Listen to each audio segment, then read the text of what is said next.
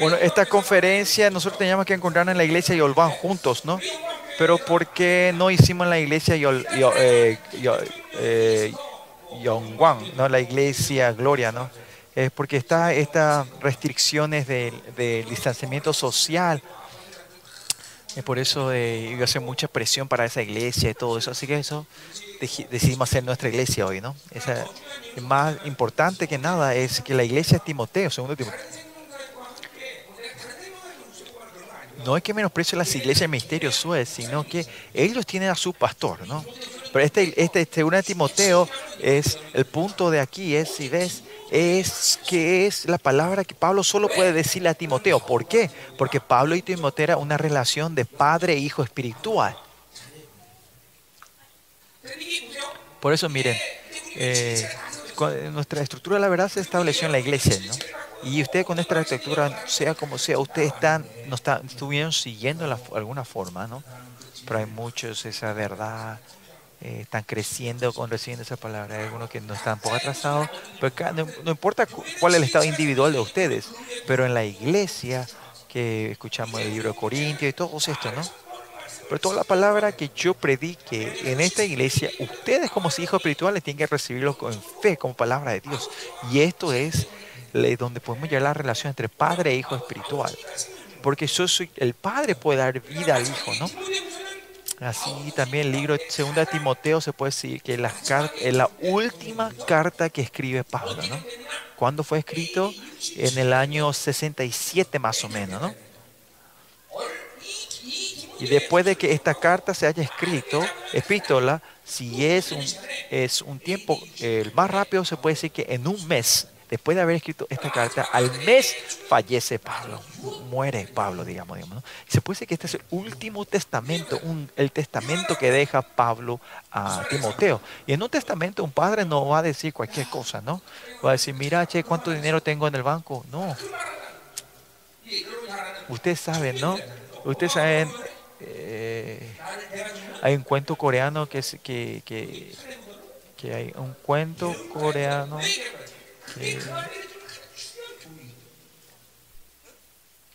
bueno, esto no importa. Lo que sí es, el punto es, el último testamento que deja un padre al hijo es algo lo más importante, ¿no?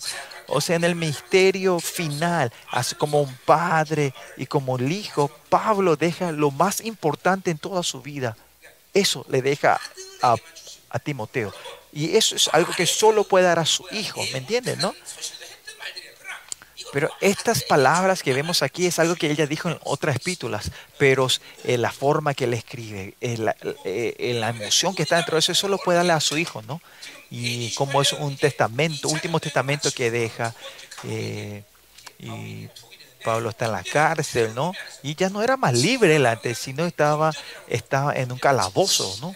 Ah, En esos calabozos que, ustedes saben, los calabozos donde no, no entra sol, y era como casi 70 años por ahí tendrá él, ¿no? Yo también estoy viejo, ¿no? Casi 70 años yo también, ¿no? 60 ah, yo también tengo 60, ¿no? Así que eh, estoy viejito, ¿no? O, ¿saben? O, sería, ustedes serían, ya no son más hijos espirituales, sino mis nietos espirituales, ¿no? Bueno, eh, eh estos, hoy ustedes van a entender hoy por qué estoy tan así, ¿no? Usted está siendo engañado por Babilonia. Esto no es algo pequeño que usted no vengan, eso no es, ah, ¿qué pasa? Porque no importa, yo puedo llegar tarde hoy en la conferencia, faltar a la conferencia. No es eso, si el reino de Dios no es eso, mis hijos. Ahora, ¿qué es lo que Dios, usted tiene que poner la vida, ¿qué Dios lo reconoce como su justicia? ¿Me entienden? Los pasados 31 años, cuando yo era miembro laico también, yo puse, nunca viví, nunca viví mi vida sin, sin saber la justicia de Dios. Pone la vida en la justicia de Dios. Esta conferencia hay que poner la vida. Si, Dios dice, esta es donde tengo que poner la vida, esta es mi justicia, yo pongo todo. No importa lo que pasa con mi trabajo y lo otro, ¿no? Usted también, Dios en esta corriente principal que Dios quiere llevar para traer alimento, eh, eh, si usted no está en la iglesia, en nuestra iglesia, si ustedes no están así, ¿cómo van a vivir la vida ustedes, no? Por eso, si no vienen a la iglesia, es, dejen, vayan a otra iglesia, ¿no? Nuestra iglesia Yolván, claramente. Somos candidatos solo tienen que tener los candidatos para ser los remanentes de Dios. Si ustedes, honestamente hablando, en la realidad, si ustedes están, esas cantidad de gente en nuestra iglesia y y cuando venga la, iglesia, cuando se levante la religión mundial, ellos pueden ser los que nos acusen interiormente a nosotros, ¿no? Ellos son los que creen solo en Jesús. Y en ese tiempo, porque en ese tiempo va a haber, no es el camino, sino es un camino. ¿No? Ustedes saben, cuando, cuando venga la religión mundial, no, ya no se puede más decir que es el camino, ¿no? El único camino se puede. Y esto es lo que está ocurriendo alrededor del mundo, ¿no? Nosotros cuando nosotros gritamos es el único camino y es y esa persona van a decir no, ¿no? Pueden acusarnos diciendo, mira, esta iglesia es la que dice que Jesús es el único camino, ¿no? ¿No? Y pueden acusarnos, ¿no? Y estos son realidades, eh, problemas real, reales que han de, venir en el futuro, ¿no? Por eso, tienen que estar atentos ustedes, chicos.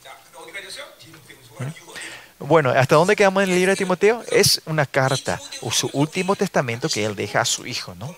Por eso los padres, las hijas, eh, las hermanas, en esa conferencia ¿no? que hicimos, ¿no? así estuvimos restaurando esta relación de de padre e hijos. Y esta es la corriente que Dios quiere llevar en nuestra, en nuestra comunidad, ¿no? Es muy importante esto, ¿no? Aunque ustedes no puedan sentir, es esta relación entre ustedes y yo. Entre pastores e hijos, tenemos que tener una relación espiritual, es una relación espiritual. Tenemos que tener una relación de vida, ¿no? De, del Evangelio, una relación del Evangelio, ¿no? Esto es que, que, si ustedes y yo no tenemos esta relación, se transforma en religiosidad ahora. Ya no es más verdad, no se transforma en una palabra buena. En la iglesia, según la tesalonicense, cuando prediqué con ustedes, dije, ¿por qué esa iglesia creció tremendamente en tres semanas? ¿Por qué? Porque ellos reciben la palabra de Pablo como palabra de Dios. ¿no? En nuestra vida espiritual, ¿cuál es lo importante? ¿Cuál es el problema en la vida espiritual? Es que ustedes no escuchan la palabra de Dios, sino que escuchan la palabra del pastor Mino Kim. Ese es el problema en la vida de ustedes. Ahora ustedes tienen que escuchar la palabra del Padre, de la palabra de vida.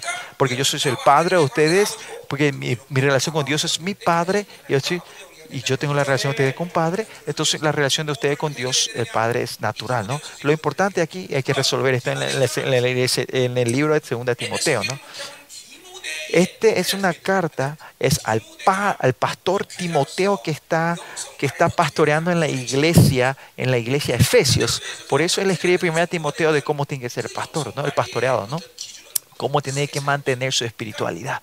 Pero en la iglesia primitiva, eh, el pastor o los miembros laicos, su mantenimiento espiritual era las mismas cosas, ¿no?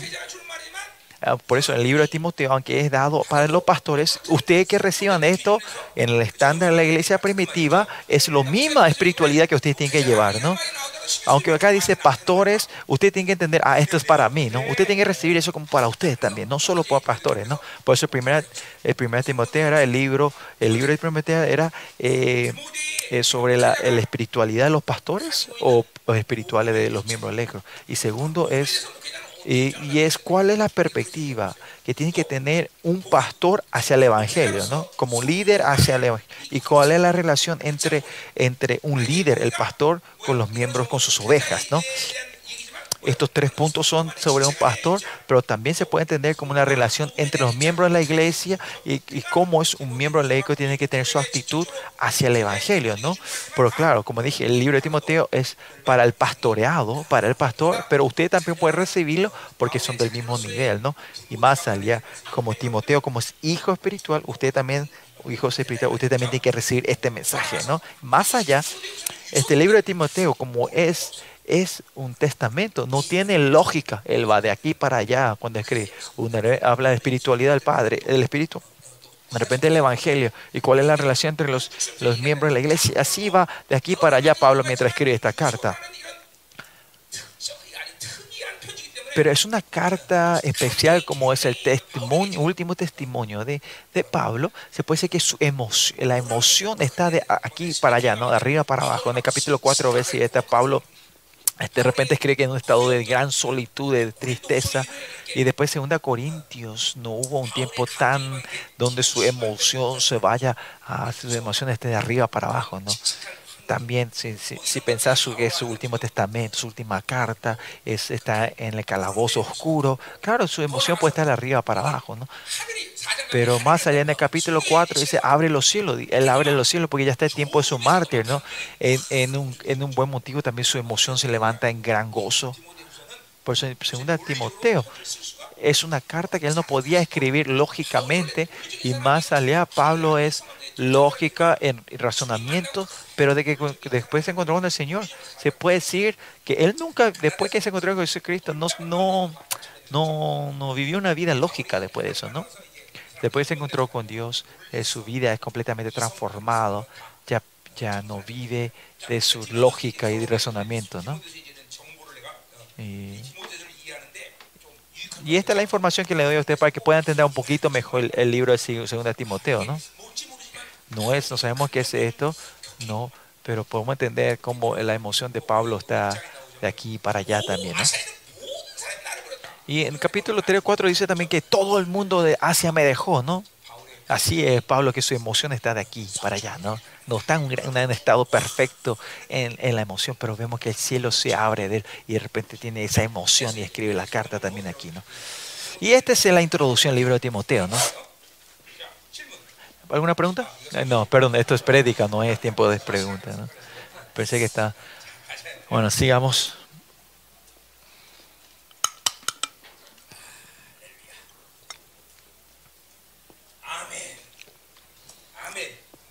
Amén. ¿Está bueno? Yo no. Yo ya no tengo ganas de predicar. A ver, esperen un poquito. Eh, la planta nuclear tiene que moverse entre mí. Señor, arranca el motor, Señor. Todavía no tengo ganas de predicar, ¿no? Bueno, esperamos que cuando terminemos el mensaje se, ya se cene completamente. ¿no? Bueno, vamos, entremos de versículos, hasta versículo 5 se puede decir que está en la parte de las salutaciones, parte de la salutación de Pablo. Y vamos a ver, después de esto vamos a estar orando juntos, ¿no? Así que...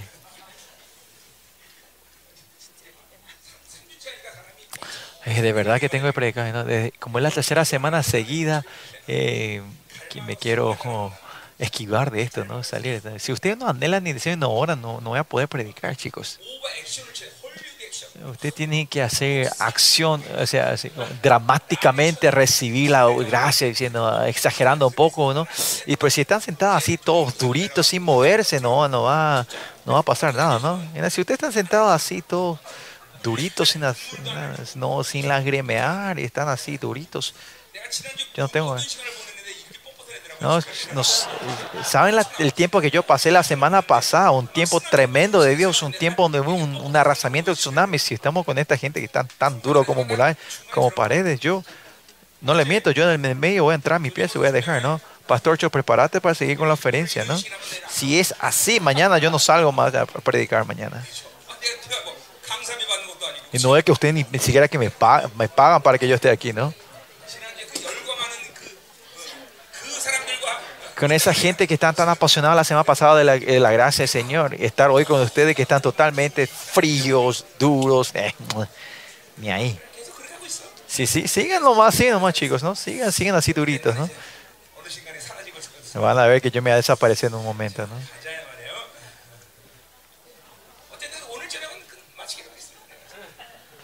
Hoy por lo menos esta noche voy a terminar, pero mañana, si siguen así, están en pique, así están así están así, yo mañana no vengo, ¿no? No, no voy a venir.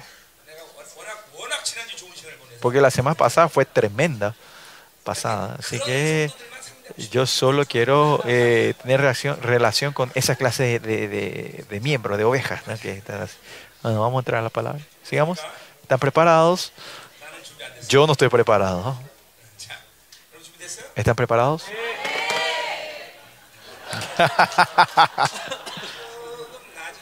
Se está mejorando un poquito. Está mejor, un poquito mejor. Pues tiene que levantar un 500% más.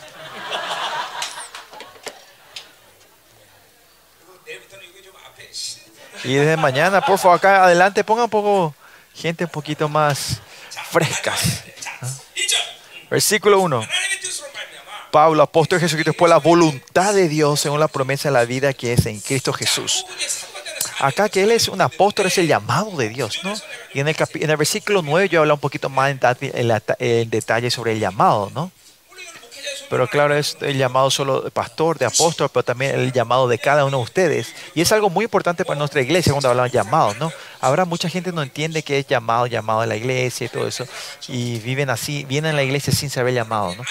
Pero aunque ustedes sepan o no, nuestro Dios, este mundo entero, toda esta galaxia, el cosmos, Él mueve de acuerdo a su llamado, al llamado de... En 2 Corintios yo dije esto, ¿no?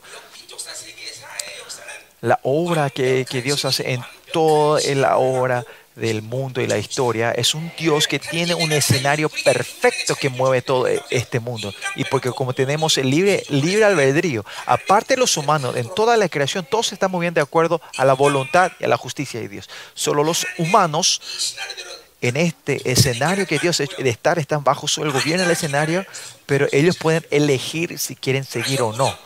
Pues no importa que ustedes eligen, Dios siempre tiene la respuesta, ¿no?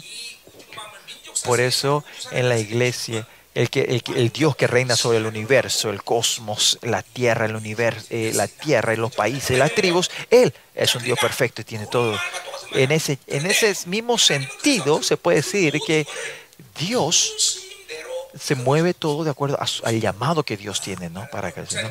Yo, pastor, fui llamado como pastor principal y yo llevo ese ministerio, ¿no? Si Dios no me llamó, yo no iba a estar aquí, ¿no? Es porque yo creo que Dios me llamó y yo acepté eso, ¿no? Entonces, Señor, porque tú me llamaste, yo recibo tu llamado, Señor. Usted también, la vida de ustedes, en tu vida, es importante vivir sabiendo cuál es el llamado de Dios. Si yo recibí el llamado de un pastor, y porque yo estudiaba un poquito mejor, yo iba a ser doctor. Pensé que piensan que iba a ser feliz. No, nunca iba a ser feliz. No, digo, más allá, antes de verdad. No importa qué clase de estudio yo hacía antes de pasado. Yo hice con todo, estudié bien, pero no sabía nada. Era estudioso, pero no podía hacer nada, no quería ni estudiar. Pero cuando comencé el seminario, me encantó, me divertía. Se movía mi cabeza. ¿Por qué? Porque ese era mi llamado. Por eso la vida es vivir del llamado de creación, es lo perfecto. Y acá es apóstol, Jesucristo. Pablo, antes que él sea llamado como apóstol, tenía una vida, una, tenía una vida próspera, ¿no? Digamos, ¿no? Una, una vida prosperada de Pablo. Él era de la familia camaleona, no, no camaleona, eh, lo que, ¿cómo era? Lo que sí, Gamaleón, ¿no? De esa universidad. Se puede que era de una universidad Harvard, ¿no? De la mejor universidad. Él es reconocido en Israel. Y, y desde que encontró Jesús, su vida completamente fracasó, digamos, no se fue al tacho, ¿no? Pero si encuentran con Jesucristo, de, si depende de afuera, parece que tu vida no es nada, es una basura. Eso se puede decir que una vida del Evangelio, ¿no? De verdad. ¿no? Le dije, ¿no? ¿qué dice la Biblia? La Biblia me parece es el récord de la gente que se encontraron con, con, Jesús y fracasó su vida, ¿no? Lo mismo que yo, ¿no? Yo sí, en el pasado, si estaba en el mundo, como en el mundo, tenía una vida mejor, próspera que esta, ¿no? Mi papá tenía muchísimo dinero, era un millonario. Y ese, en el año pasado, no está aquí, ¿no? No está mi... cuando... No está mi esposa aquí, no está acá mi esposa, ¿no? Pues antes cuando yo me iba a Estados Unidos y volvía del, del estudio, cuando llegaba al aeropuerto había mujeres esperándome, ¿no? En ese tiempo atrás, ¿no? No está mi esposa aquí, ¿no? ¿Por qué? En ese tiempo, en el año 80, cuando eh, estábamos en la universidad, en ese tiempo, en los 80, que alguien, que alguien que alguien que, coreano que esté estudiando en Estados Unidos eh, era, eran, eran, eran como era hombres número uno para casarse, ¿no? Y eso no era porque yo era estudioso, sino que, mira, yo tenía mucho dinero, estaba estudiando afuera, Estados Unidos, tenía todas las condiciones, ¿no? Bueno, ya, ya no quiero más, no sé por qué estoy hablando de esto, ¿no? Pero lo que sí, es que me encontré que en Jesús mi vida se transformó así un poco opaca, ¿no? Pero eso es de la perspectiva de Babilonia, ¿no? La perspectiva de Babilonia. Pero si ven el mundo espiritual del eterno, mi vida ha completamente ha prosperado. Por eso en Babilonia, en la perspectiva de Babilonia, el llamado de Dios, no podemos entender nosotros. Es imposible entender. Por eso, ¿cuál es el problema de ustedes? Hoy yo voy a compartir esto. ¿Cuál es el problema de nosotros? Que ustedes todavía están siendo engañados por Babilonia. ¿Y cuál es el punto de esto que le engaña a ustedes? En ese mundo eterno, yo Usted tiene esta idea de que no, no importa en ese mundo eterno, yo voy a vivir como mendigo, siempre y cuando pueda vivir una vida rica y próspera en esta tierra, ¿no? Por eso hay gente que está trabajando, no quiere venir a la conferencia, por eso está cayendo en esa trampa de la... ¿Pero qué dice la Biblia? Aunque vivan como mendigos en esta tierra, tenemos que ser prosperados en ese reino, ¿no? Ese es lo que Dios dice. En Hebreo 10, que dice, Abraham era un gran billonario, él todavía vivía como un vagabundo, vivía, vivía como, como un peregrino, ¿no? Entiendas. Y es porque ustedes no pueden ver eso todavía porque están siendo engañados ustedes. Estos son muy temerosos, ¿no? Por eso miren ahora. Eh, que yo me pueda ir a ese, a ese reino o no, hay gente que tiene duda. Esa gente dice, cuando llegue ese día voy a saber, ¿no? La Biblia no dice eso, no. la Biblia dice que ahora tienen que tener esa gloria que si moriste poder ir. Esa es la, la aseguranza de la salvación, ¿no? Más allá, no es solo ir al reino, sino que entrar en el, la mejor gloria. Eso tiene es, esa aseguranza dentro de ustedes, ¿no? Pero porque somos engañados por Babilonia, nosotros decimos, decir, no tenemos ninguna aseguranza de esto, ¿no? Por eso estamos a dura pena. Usted tiene vida de, como esa fe de mártir, venir domingos, ¿no?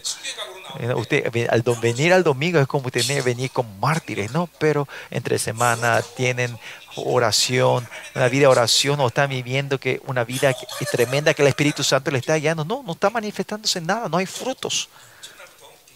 Desde el primer día estoy, estoy un poco serio con ustedes, ¿no? Por eso quiere decir, si es este, este estado, yo, yo, yo no voy a venir más mañana, quiero terminar todo de una de hoy, ¿no? Y esto es porque ustedes están siendo, están cayendo en la trampa de la Babilonia, ¿no?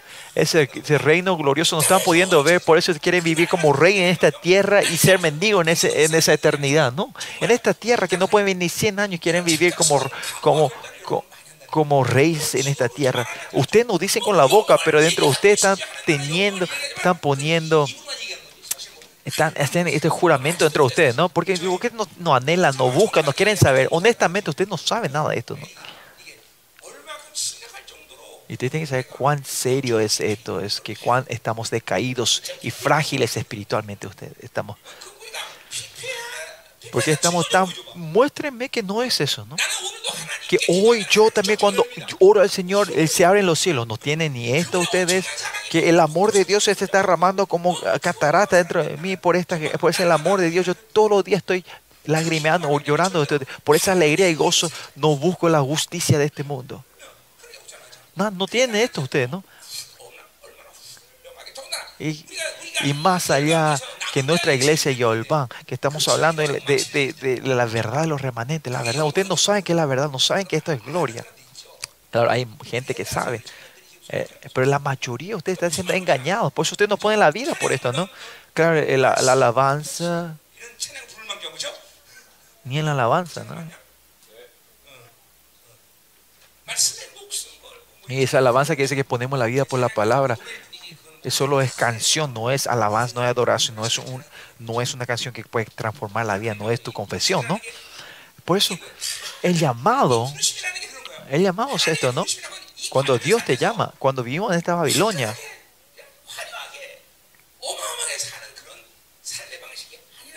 que vivimos, el llamado que Dios da a nosotros no es una vida gloriosa y próspera en esta tierra. Esto tiene que ser una decisión que usted tiene que tomar, que eh, tomar la gloria eterna. Son ustedes seres que van a recibir eso, ¿no? Sin tomar ese sacrificio y pagar este precio, ¿cómo van a poder tomar esta gloria del Señor, ¿no? El problema es que ustedes quieren la gloria aquí y allá. Claro, eh, está la gloria eterna de aquí y allá. Pero lo que quiere decir, usted quiere, lo, que me refiero, usted quiere la gloria de Babilonia y quieren la gloria del mundo eterno. Y esto es el engaño que ustedes están viviendo, ¿no? En este mundo. Usted tiene que ser mendigos, mundigos en esta tierra, en Babilonia, ¿no? Sin ser mendigos de la Babilonia, ustedes no van a poder ser reyes en el, reino eterno.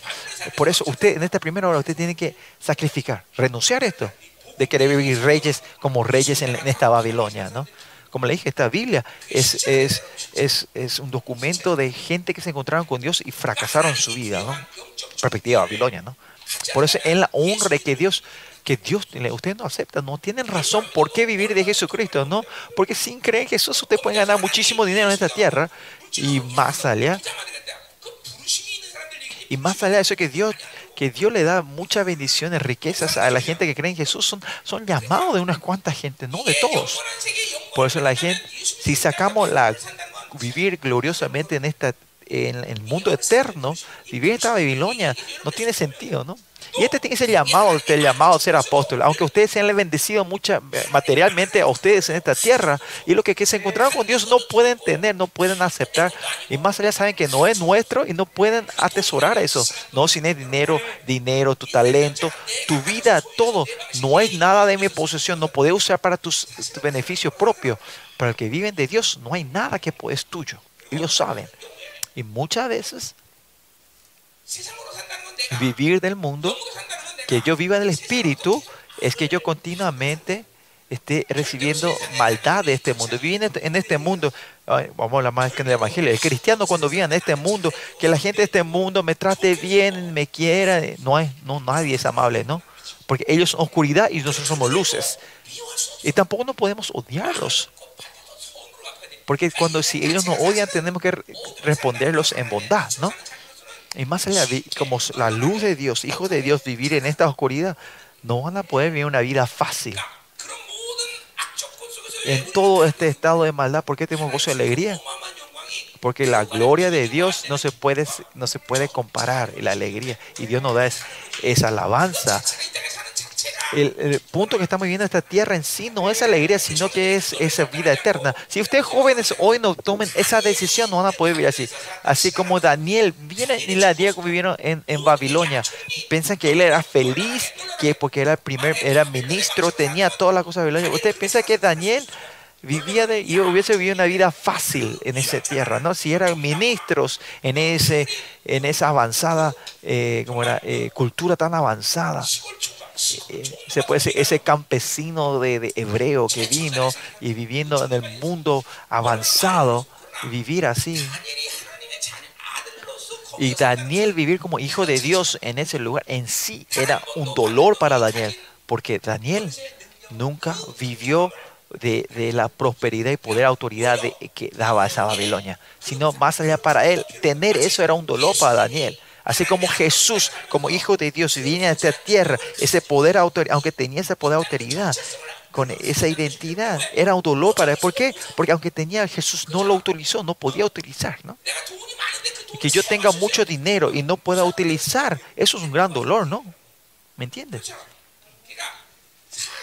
Por eso, desde la perspectiva de Babilonia, que los hijos de Dios vivir de este llamado, del llamado en sí, no puede haber alegría y gozo de la Babilonia en sí, esa gloria. No existe eso. Ustedes, jóvenes, no se han engañado con esto. Desde primera sesión, no que ser reyes allí y acá, no, eso no existe. Abundancia allá, acá, en Babilonia, no existe, ¿no? el, el Evangelio no va a hacer empobrecer completamente. El Evangelio nos enseña que no es nada nuestro. No sean engañados, no hay posesión nuestra.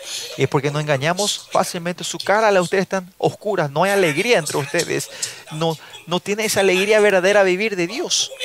Es porque el Evangelio, como era, se, como era, eh, se golpea dentro de ustedes, oscuro. La semana pasada, las hermanas eran totalmente, ellos resplandecían la luz y ustedes parece que están absorbiendo toda mi luz, están tan oscuros la cara Pues tengo la fe que mañana va a ser transformado.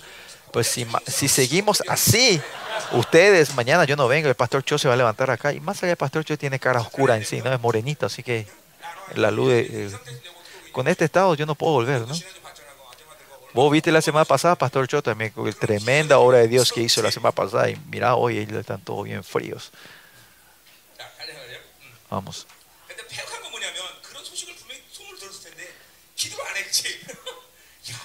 Che, pero lo, mal, lo maligno es que es esto de que ustedes habrán escuchado, habrán escuchado este, este rumor, ¿no? Pero ustedes no, no, se preparan en oración, ¿no? Ni oran, ¿no? mañana tiene que venir el tsunami, ¿no? Pues sí, sí, no, sí. no va a venir el tsunami. escuche bien.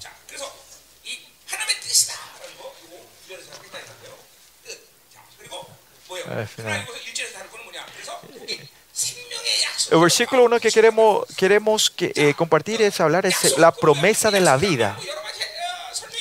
La promesa se puede hablar muchas cosas, ¿no? Pero es la promesa de Dios primeramente, ¿no? Cuando decimos la, eh, la, la promesa, la palabra de Dios se puede hablar de muchas perspectivas, pero lo más importante es cuando la promesa es algo muy importante en la palabra de Dios, porque Dios habla, el poder, la autoridad, la palabra de Dios también, el poder, autoridad, la palabra de Dios es, es se puede decir muchas cosas en la palabra de Dios, pero la palabra de Dios, cuando hablamos de la perspectiva de la promesa, es lo primordial. La palabra de Dios es promesa. Y la oración no es que oramos así, nomás no, aferramos la promesa y oramos, ¿no? En todo el camino que queda en nuestra vida vivimos por la promesa que Dios nos dio, podemos caminar. En esta vida tan difícil, en esta oscuridad, que si no tenemos su promesa, caminar este camino angosto no es fácil, más no es fácil, no es imposible, porque, porque esto es la promesa del Creador que nos da a nosotros, ¿no?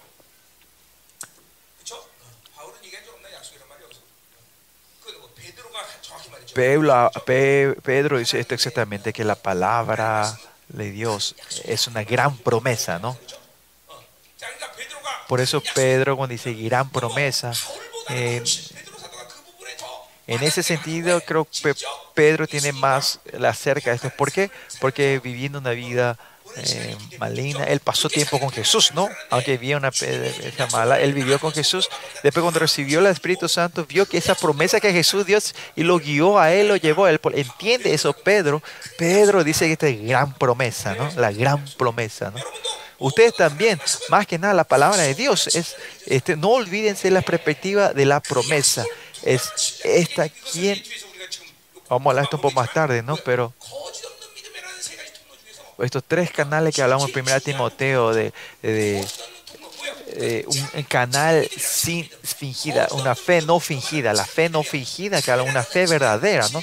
Y, esta fe de la verdad, que mediante la fe recibimos toda esa verdad sin limitaciones, ¿no? Sin, sin dudar. Eso es la fe verdadera, ¿no? El canal verdadero. Porque hay muchas razones por qué ustedes, la oración de ustedes no son, eh, no, no, tienen, no reciben la respuesta, es porque ustedes dudan, ¿no? En Santiago dice eso, que tiene dos corazones no van a recibir eso, ¿no? Por eso no tenemos que dudar su palabra, pero continuamente dudamos. Dudan la, la promesa de Dios, ¿no? Por eso no importa si son 100 años, 1000 años, no importa qué situación y condiciones sea. Eh, la, única, la primera razón y el por qué los hombres de Dios pueden vivir es que no han perdido la confianza, la promesa de Dios. ¿Por qué la oración puede ser tan poderosa?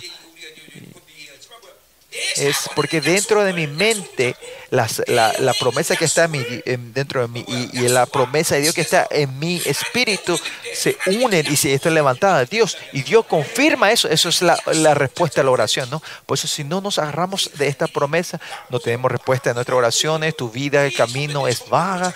Pero miren los antecesores espirituales, ¿no? Pues todo viene de la gracia. Es porque todos confían en su promesa es porque no dudan de esta promesa, estos apóstoles pueden ver esta vida, esa, esa promesa eterna, esa, esa promesa del reino de Dios. Por eso ellos al final pueden morir por el reino, porque esa gran gloriosa, eh, esa gloria tremenda Dios le va a dar. Esa promesa, ellos lo saben, lo aferraron, lo tomaron en fe y pueden morir, ¿no? Y, segunda Pedro, primera Pedro, eh, la carta de Pedro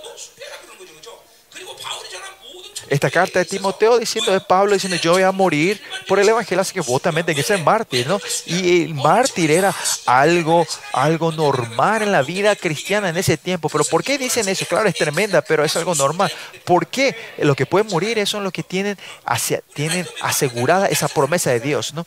y usted la gran promesa de Dios que usted tenga vida próspera acá en Babilonia no no es que, que de Babilonia le está diciendo, no están perdiendo su, su, su, la alegría entre ustedes. ¿Por qué? Porque tu realidad, ustedes son, son perdedores, no tienen nada. Y la promesa que usted quiere vivir es en esta tierra, quiere en una vida próspera, pero tu, tu, situación no está así. Y se olvidan la promesa eterna, por eso te pierden la alegría dentro de ustedes. ¿no? Pues tenemos que estar sosteniendo la promesa de Dios, que es una promesa eterna. Y usted tiene que ser bendecido espiritualmente, primordialmente, ¿no? Y después esa bendición y prosperidad en esta tierra, materiales, y eso es secundario, terciario, eso viene después, ¿no? Y algunas veces esto es molestia. Voy a hablar un poco más tarde de esto, ¿no? Bueno. Todavía no tengo ganas de predicar, chicos. Porque parece que ustedes no están anhelando. ¿Están anhelando? ¿Desean? Usted, acuérdense el, el tiempo que yo pasé la semana pasada. Cuando yo hablaba de esto, las hermanas se decían amén, se caían, lloraban, y ustedes están todos fríos, cabizbajos. No tengo ganas de predicar, ¿no?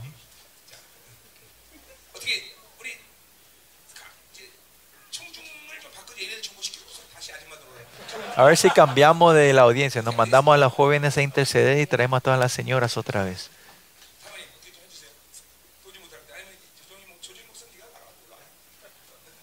Otra forma para pastor, yo vení.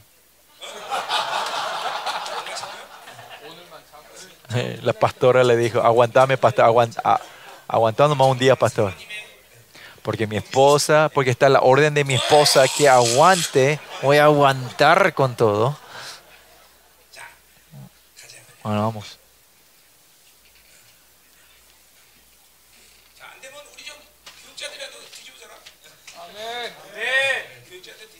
Bueno, si a los chicos no le pasan nada, por lo menos los pastores que están atrás recién ben- sean bendecidos, ¿no?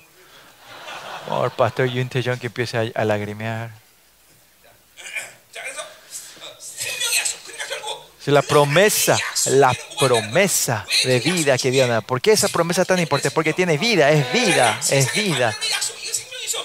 Esta vida tiene vida, la esta Babilonia no tiene vida, no. Las situaciones, las limitaciones que tiene, lo que sea. La promesa de, esta, de este mundo no hay una aseguranza que se va a cumplir. Y más allá por las limitaciones del tiempo, es solo, es solo validez en este tiempo limitado. No tiene vida, ¿no? Pero la vida Zoe, Zoe, la vida eterna, la vida Zoe. Esto es una vida eterna, chicos, ¿no? Y por eso la palabra de Dios es eterna esta vida tiene vida eterna. Es esa promesa es eterna. En esa perspectiva, lo más importante en tu vida de fe que es que vivan de la fe. Cuando reciben esta palabra con fe, esa palabra tenga poder de vida. ¿Por qué ustedes están así, tan caídos y están, están con caras oscuras? Y no tienen, ¿Por qué no tienen esa vida? No está fluyendo la vida. Ustedes tienen una vida muerta ustedes. Es verdad, chicos. Yo siempre digo eso, lleno del Espíritu, lleno de la palabra, lleno de Jesucristo, de los mismos. Porque si están llenos de la palabra, están llenos del Espíritu, está lleno del Espíritu, está lleno de Cristo. ¿Por qué? ¿Qué es esto? Todos estos es porque la palabra es vida, el Espíritu es vida y Jesucristo es vida. La sangre de Cristo es vida, ¿no? Nada de Dios no hay que no sea vida. La gracia también es vida, todo es vida. Más allá, esta palabra de Dios, una, una vida tremenda de primera Hebreo 3, dice que es la palabra que sustenta toda la creación es, es la autoridad tremenda que mueve a Dios, ¿no? Por eso miren cuánto ustedes están siendo, están siendo engañados, chicos. Esta conferencia con las hermanas, yo no tenía ganas de ser, hablé, sobre la, el, el, eh, como la, el espíritu interno, ¿no? El espíritu que mora dentro de nosotros, hablamos de eso, ¿no? Por lo menos escucharon eso, ¿no? Así. que.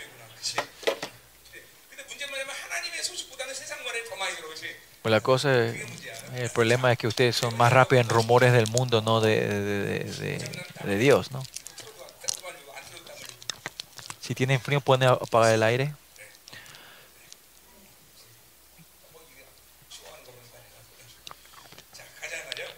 Sigamos.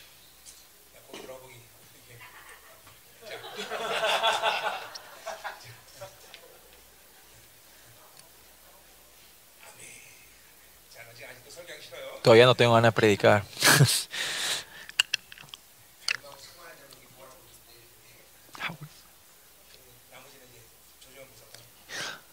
and I don't want translate.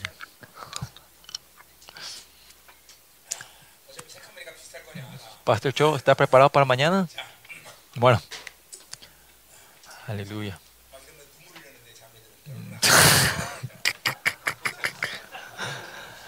yo hablaba así y las hermanas lagrimeaban. Ustedes ni, ni ahí, ¿no? No hay nada. A mí no me gusta estos dramas, tan dramáticos tampoco, ¿no? Pero...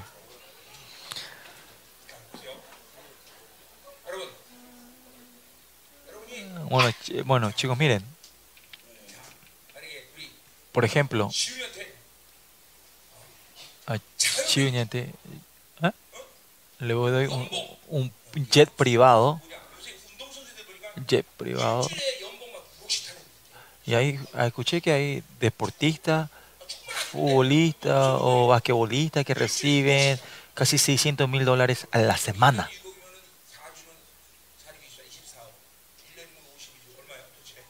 ¿Cuánto es lo que ganan ellos, no? Imagínense cuántos millones de dólares gana y cuánto sería el diezmo de eso, ¿no? Qué tremendo. Bueno.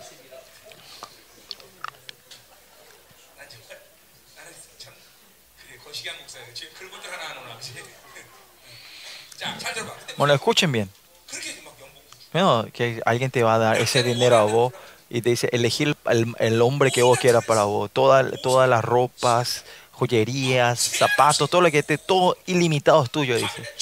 Te doy todo lo mejor de la Babilonia. Y celulares, te cambio cada vez, una vez al mes te cambio. Entonces la vida de esta, esta hermana pensás que va a ser feliz. Hay muchísima gente que están gritando entre de ustedes que eso va a ser una vida feliz, porque muchos de ustedes, tu mente están viviendo así. Quieren, están tratando de vivir esa vida ustedes. Eso es lo que quieren. No me mientan ustedes, cuando veo el estado espiritual de ustedes, ustedes están viviendo una vida aceptando, queriendo eso, ¿no? Y porque ustedes no reciben eso, viven una vida, una, piensan que viven una vida miserable. Pero esta Babilonia creada por Caín parece que una, una, cultura avanzada, una tecnología avanzada, una forma digital piensa que va a ser una vida feliz y más allá le están engañando. La cultura, eh, la, cultura, la cultura humana fueron continuamente avanzando, ¿no? Y piensan que los hombres están felices, más felices ahora, porque esta cultura avanza y la tecnología avanza. Piensan que ser feliz si tienen todo. El humano cuando se apartó de Dios y es tratar de vivir con su fuerza. Esa es la cultura, la cultura humana, la tecnología avanza, la tecnología humana, ¿no? La tecnología humana, ¿hasta dónde llegó? Ahora llegó hasta el Marte, ¿no? Ya conquistaron la Luna, ¿no? Y usted piensa, qué tremenda esta tecnología humana, ¿no? Y viviendo en la Babilonia, las películas eh, tremendas. Es... Pero escuchen bien, Ustedes no saben ustedes. Si Adán no hubiese fracasado, no hubiese caído al pecado, ¿cómo piensa que hubiéramos estado viviendo todos como primitivos, primitivos, todos desnudos? ¿Usted piensa que vamos a ser, eh, vamos a ser eh, tristes o miserables? No, viviendo de la, cultura que, Caín creyó, ustedes están perdiendo del Dios creador. No es tener jet privado, no es esta tecnología, no se puede comparar con la tecnología avanzada de esta humana. Vivir con el Dios Todopoderoso no se puede llegar a comparar con la cultura que Caín creó, que este humanos han creado. Por eso escuchen, lo importante que, eh, ¿por qué es tan importante que el Espíritu Santo que mora dentro de nosotros, el Espíritu interno de Dios? Es porque Él cambió nuestro sistema, pero todavía ustedes quieren vivir en Babilonia y quieren vivir el mejor, el, el- sistema y la cultura Babilonia quieren vivir en ese sistema completo, y quieren vivir en una vida avanzada y próspera en este mundo. Miren cuánto ustedes son engañados, se están, están engañando tremendo. Cuando le veo a ustedes, eh, ¿cómo era? El engaño está continuamente encarnado entre tus ojos, tu oído han sido cerrados completamente. Y por eso usted piensa que estoy bromeando. ¿Qué me- no? No, no, no, no tener ni salario de, de un millón de dólares, no tener de 100 mil dólares. ¿Y por qué llega tarde a la conferencia? no Viviendo en esta Babilonia que no es nada. Ustedes están, eh, toman fácilmente perder la ustedes, ustedes lo toman fácilmente que están pidiendo la vida. ¿no? Y no vienen a orar, no escuchan la palabra. Eh, Estas son cosas que, que expanden tu vida eterna, pero ustedes están, ustedes, ustedes están menospreciando si pierden eso un poco, ¿no? La palabra que nosotros tenemos, el Espíritu, la sangre de Cristo que está dentro de nosotros, esta vida en sí de Dios que está dentro de nosotros, no, no es que tiene un valor solo acá, sino es una un valor eterna. Y más es la forma tremenda de vivir de la promesa eterna del Dios eterno. ¿Cómo usted puede tener esta Babilonia tan pequeña que no es nada y pierden la promesa de Dios? ¿Cuánto ustedes están siendo engañados? Tienen que pegarse la cabeza a ustedes. De, verdad me estoy siendo engañado demasiado, ¿no? Es, usted tiene que saber cuán serio es esto. Cuando veo, o sea, muchos tan serios. ¿Por qué? porque no escuchan, no saben, y más la iglesia no le enseña a ustedes. Es fácil que es verdad que ellos se han engañado, pero a ustedes nosotros le estamos hablando, yo le estoy predicando, le estamos diciendo cuánto Babilonia es, no tiene valor, pero ustedes todavía están siendo engañados y todavía tu rostro está en oscuro y todavía no tienen alegría y todavía están en hostilidad y todavía están embriagados en el mundo. Miren cuánto están siendo engañados. Y esto es casi un estado que están poseídos por demonios ustedes. Cuando dicen la palabra, dice en capítulo 4 o capítulo 3, dice cuando viene el tiempo de la en los tiempos peligrosos, ¿no? En los últimos días. Esa es la misma es la misma eh, idioma que se usa eh, de- del demonio que se usa en Coras, Coras, Corís, Corín, ¿no? ¿Se acuerda de ese demonio que, que totalmente ah, de- de- estaba controlando completamente a esa persona, ¿no? Es el mismo idioma que se usa, ¿no? ¿Qué quiere decir? Que esa gente que se ama a sí mismo, en este último, la gente que viene de Babilonia está completamente, se aman a, sí mismo y están completamente endemoniados, o sea, reinados por eso controlado completamente. Aunque estén en la iglesia, solo se aman a sí mismos, no pueden tener relación con los unos a los otros, no pueden tener relación con Dios. No tienen relación con el pastor, es algo normal. ¿Por qué? Porque si ustedes quieren tener relación no pueden estar en ese estado, ¿no? Esos canales de corazón limpio y buena conciencia y fe no fingida tienen que estar abierta. Si vienen así, usted dice, pastor, ¿qué es mi visión? ¿Qué es esto? Y ahí terminan las cosas. Usted me preguntan cosas tontas y estúpidas, ¿cómo van a tener relación conmigo? Pues escuchen bien. Jóvenes, esta vida, esta promesa de vida que Dios nos dio, esta promesa que nos dio, de vida que Dios nos dio, no hay otra cosa. Si no reciben, ustedes no tienen vida.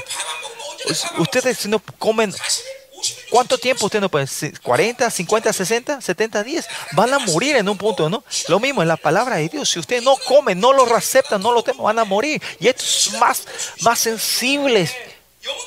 Y ustedes no saben, el espíritu es más sensible que tu cuerpo. Que usted, aunque no coman, aunque toman agua, usted puede aguantar 40 días, no solo con agua. El espíritu, si ustedes no comen un día, puede morir en un día. En un día puede morir el espíritu. Por eso están oscuros sus, sus rostros de ustedes, están siempre tristes. Por eso la, esta, esta, promesa de vida, vida es algo muy importante. ¿no? Por eso que dice en Marcos 4, cuando reciben la gracia, tienen que recibirla. Aunque hay gracia, ustedes no lo reciben, van a perder. Esta vida Zoe, esta es la característica de la vida Zoe. No lo pueden negar. Esta vida continuamente se acerca, está continuamente aceptando. La gente que sabe que esto es vida y que esta vida es cuán tremenda y poderosa. La gente que sabe, viven así. Es, es así, no pueden negarlo. Por eso a usted, yo siempre le digo que usted tiene que tener ese evento en Damascus. Pero la palabra de Dios y ustedes se transforman en algo que es algo similar a Babilonia. Ustedes muchos sienten que lo que Babilonia dice y lo que la Biblia dice es algo, algo parecido, ¿no? Ah, o más en algunos el dinero más importante. Y por eso es imposible saber la promesa de la vida. Tenemos que lo que nosotros tenemos que tomar es la promesa de la vida, al punto que tenemos que podemos renunciar a todas las cosas de este, materiales de este mundo, ¿no? Usted piensa que estos apóstoles no tenían promesa y no tenían, no tenían nada que hacer, por eso ellos murieron por el evangelio. No, porque te da la promesa de la vida, ellos pudieron su vida, ponieron su vida, pusieron su vida, ¿no? Y, y muchos mártires en toda la historia cristiana, ¿no? Ellos porque no tenían otra cosa que hacer, pues estaban locos, no. Por esta promesa de la vida, Pablo también pudo poner su vida. ¿Por qué nosotros ponemos la vida por el ministerio? No es el ministerio en sí, sino que ese ministerio está relacionado con la promesa de la vida que medio de Dios. Promesa, voluntad, todo viene de un mismo elemento, sustancia. Por eso nosotros ponemos la vida por la voluntad de Dios. Lo más importante de tu vida es buscar la voluntad de Dios. Eso es lo más importante. Amén.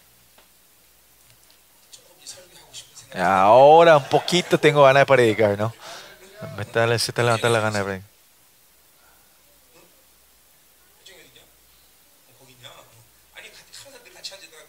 ¿Dónde está tu hermana atrás? ¿Ah? ¿Se pelearon? ¿Por qué están separados hoy? Amén. Ahora quiero predicar un poquito. Versículo 2. Y Timoteo, amado hijo. Amado hijo. Esto es, eh, como era, eh, el núcleo de, este de, del mensaje de que eh, dos puntos. Uno de las cosas que ustedes tienen que confirmar es que el pastor que está predicando y ustedes, que yo tengo, usted tiene que no tiene duda que yo soy tu padre espiritual. Hay mucha gente para que ustedes no son padres, padres todavía, ¿no? Por eso no pueden acercarse a mí. Están pichados, no se pueden acercarse y muchos piensan que yo soy aburrido. Pues yo no tengo pérdida. Claro que mis hijos no pueden venir y me sienten mal. Pero ustedes saben, yo no tengo pérdida. Porque, si no me toma como padre, ustedes son los que pierden. ¿Por qué? Porque no importa cuánto ustedes traten, sin el Padre, la palabra de Dios no puede llegar como vida a ustedes si ustedes no restauran su relación con Padre, ¿no? Por eso Pablo siempre habla sobre maestro y ser padres. Y no es la autoridad y no que él se cree, no, sino que el evangelio que está en la iglesia, que pueda entrar en la iglesia como evangelio, ustedes y yo tienen que ser una relación padre e hijo.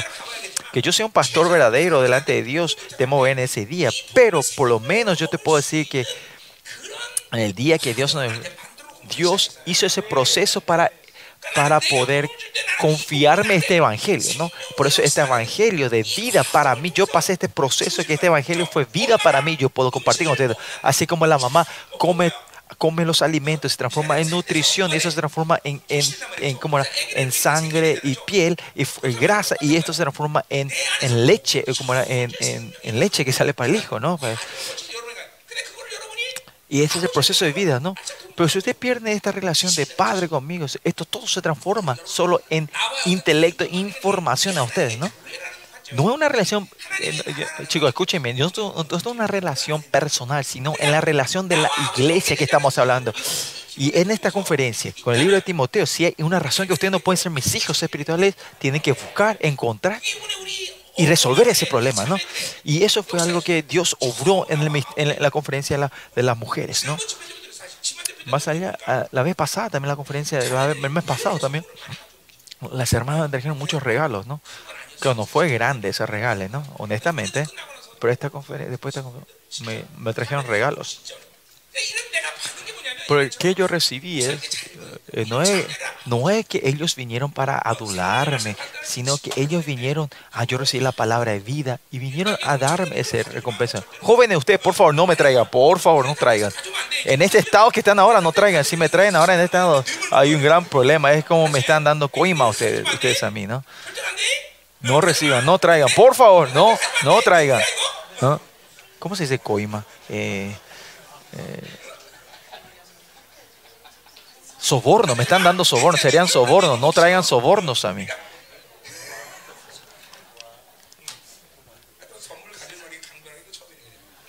La primera vez que me, enfoco tanto que no traigan regalos, ¿no? David, pero si traigan todo, si me traen todo, voy a llevar todo, David, es todo tu regalo, ¿ok?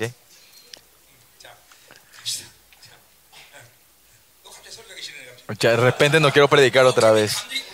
Estoy como Pablo, ¿no? De aquí para abajo, de altibajo, ¿no? De, emocionalmente, arriba para abajo. Prediquen tres, usted, ustedes piensen, ¿no? Prediquen el mismo texto por tres semanas, que estén normales, es, es Bueno. Amado hijo, dice, amado, hijo amado.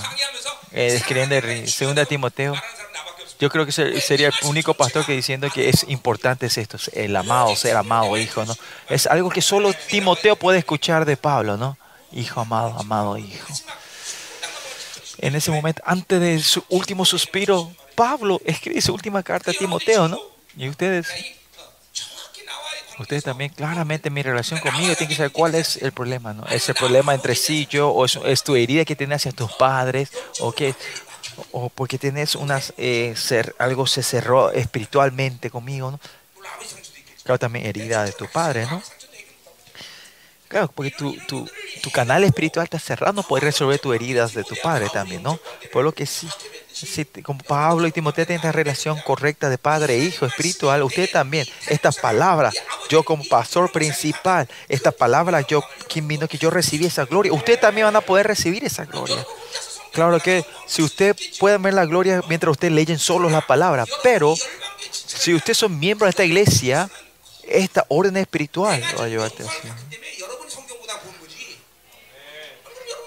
Pero usted, si, usted mismo puede ver la gloria, la gloria, no la gracia, sino la gloria del Evangelio, ustedes tienen que ser pastores principales, ¿no? Esto es otra cosa. Esta es la orden espiritual, la gloria que Dios me dio a mí, que yo le puedo dar, puedo hacer, expander la gloria que ustedes recibieron, ¿no?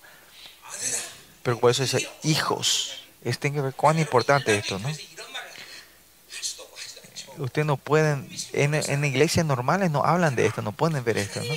Pero en la iglesia de Dios, ¿qué es la iglesia de Dios? Es, en sí es el reino de Dios. En Hechos, ¿qué dice? La iglesia que Dios compró con su sangre, dice.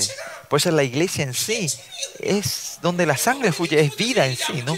En 2 Timoteo, capítulo 3, 15 también vimos que dice que es que es el fundamento y el pilar de la verdad, ¿no? Porque, eh, porque la, la, verdad fluye y circula en la iglesia, es la iglesia, es verdad, ¿no? ¿Por qué? Pues Dios dio todo para esa iglesia, ¿no? No importa en qué estado que esté usted, si yo tengo que tener esa relación de vida. Por eso, mucho tiempo, ahora, usted todavía critican al, al Padre, eh, hostil, ah, son hostiles al Padre, ¿no? Algunos cuando me levanto a las 3 de la mañana ahora escucho esas voces diciendo, eh, ¿por qué el pastor hizo esto? ¿Por qué hizo esto lo otro? sin saber que eso es el pecado, ustedes están hablando y están criticando. ¿Cómo un hijo puede criticar, juzgar a su padre? ¿no? Porque no están poniendo esto continuamente esta fluencia. ¿Por qué el pastor es así? La pastora es así. Sin saber que eso es un pecado, ¿no? No sin saber que Dios está escuchando eso, ¿no? Esta relación entre padre e hijo no se ha restaurado, ¿no? esas quejas que usted está levantando. Pues el pastor dijo eso para que yo escuche, ¿no? ¿Eh? Están todos pichados y eso, ¿no? No sean más pichados.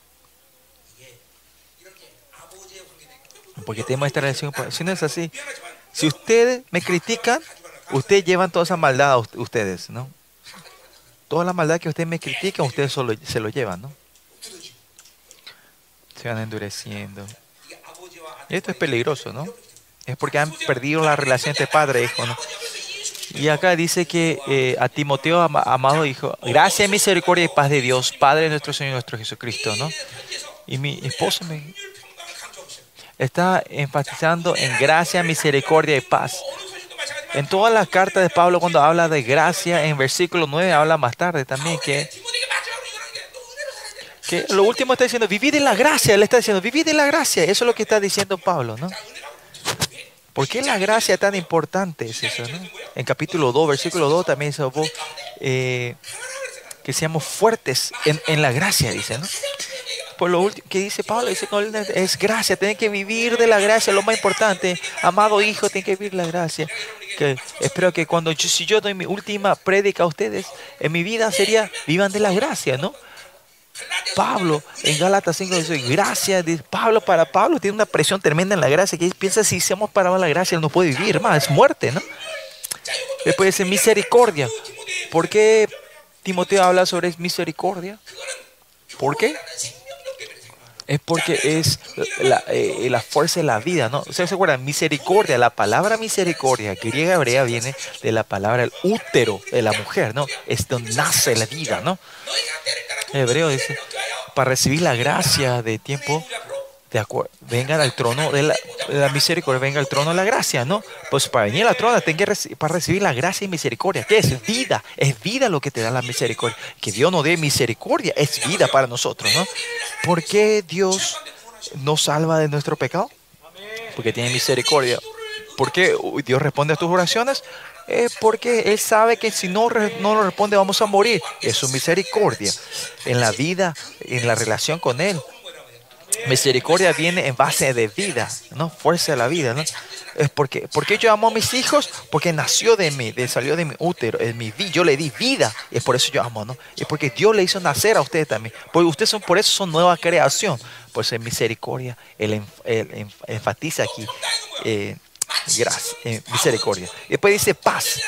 Pablo está en el calabozo en un tiempo que está muriendo, en tan oscuro, está encarcelado, pero ¿qué dice Pablo? Dice, yo aunque esté atados ahí en esta hora, pero yo estoy, porque yo fui encarcelado, soy esclavo de la, del Evangelio, estoy acá en, el calabozo, ¿no? Es por el Evangelio, eh, por el Evangelio yo tengo libertad. Por eso dice que el evangelio no está, no está eh, encarcelado, no está atado, dice, ¿no? Aunque Pablo esté encarcelado, dice que el evangelio no está encarcelado, ¿no? Y él está libre, ¿no? Porque el evangelio no es libre, ¿no? Pero ¿qué pasó por los dos mil años en la iglesia? El, el, toda la verdad fue encarcelado junto con Pablo, ¿no? Por eso, gracias a Dios, Dios levantó nuestra iglesia. Ahora estos evangelios, estamos liberando el evangelio de Dios otra vez. Usted también, eh, ese, ese poder y autoridad y la libertad que en ese evangelio usted, recíbanlo con fe. Y usted tiene que salir en la libertad ahora. No estén así atados, chicos que no le levantan, no pueden levantar la mano a alabar al Señor. Está continuamente están encarcelados y atados espiritualmente, mente, espíritu, mente, emoción y, y, y, tu, y, tu, voluntad, ¿no? No es que levanten la mano en religiosidad, pero si viene la reverencia de Dios, ¿cómo no vas a poder levantar la mano? ¿Cómo vas a dejar tu cuerpo así? ¿No es así? ¿Sí o no? Cuando la presencia de Dios es tan fuerte, ustedes saben eso, ¿no? Que no hay forma de no expresar, ¿no? Y esto comenzó del Antiguo Testamento, cuando había el Espíritu de la presencia de Dios, viene el, el movimiento. ¿Cómo, ¿Cómo puedes cerrar la boca? No, no voy a hablar, no voy a, no voy a cantar. ¿Cómo no puede salir la palabra amén? ¿No es así? Y todavía no dicen amén estos chicos. Ay, estos. Por Dios. ¿Cómo no pueden decir amén? ¿Qué decimos amén?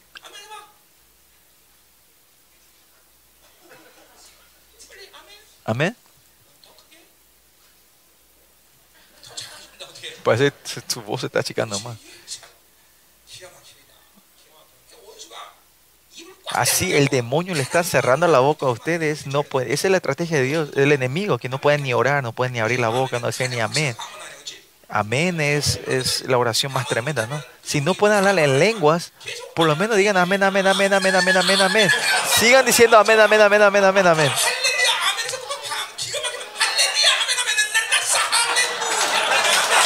Eh, aleluya, amén, amén, aleluya. Ahí viene el, hablar en lenguas, ¿no? Es una oración, es, es clara, clara oración de lenguas y no hace interpretación de lenguas porque... Eh,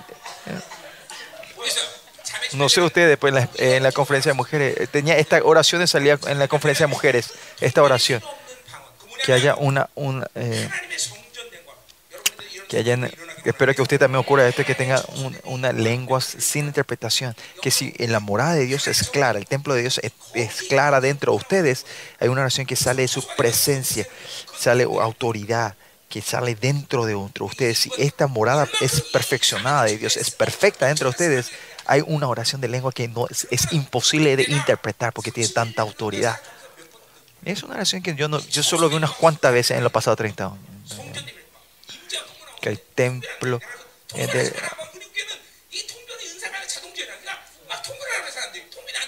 y la gente quería interpretar, pero no podían. Yo le decía, no, yo le decía, no, no interpreten, solo le oren, solo oren, porque esa presencia eterna de Dios era tan fuerte que ese se salía, no, no hay forma de interpretar. ¿Por qué? Porque esa gloria de, la morada y templo de Dios estaba dentro de este, no, parece tsunami. Creo que fue en el tercer día, último día, fue en el último día, ¿no? En la última noche, ¿no? Vino un tsunami tremendo. Ustedes miren, chicos, el espíritu que mora dentro de ustedes, que está dentro de ustedes. Esto todavía no tengo que hablar, esto todavía más tarde. No estoy. Capaz ni hable, ¿no? Si ustedes van de esta forma, no voy a, no voy a poder compartir esto con ustedes, ¿no? En la, en la conferencia, hombre no hizo, ¿no? Pues no es de acuerdo a mi voluntad.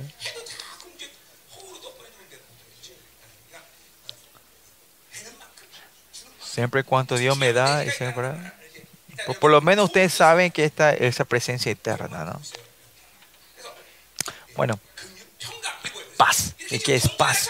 Que Pablo está en medio de, a punto de morir en el calabozo. Parece que todo es fracaso, pero Pablo dice, no, no, no, no, es la paz, es victoria, dice Pablo, es shalom.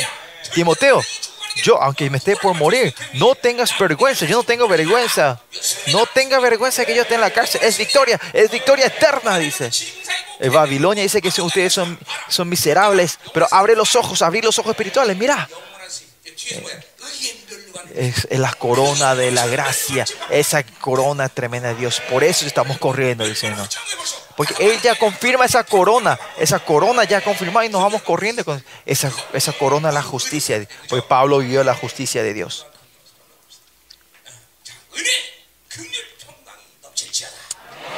Que, que la gracia, misericordia, paz esté lleno de ustedes, de ustedes. Ya son las 11, ¿no?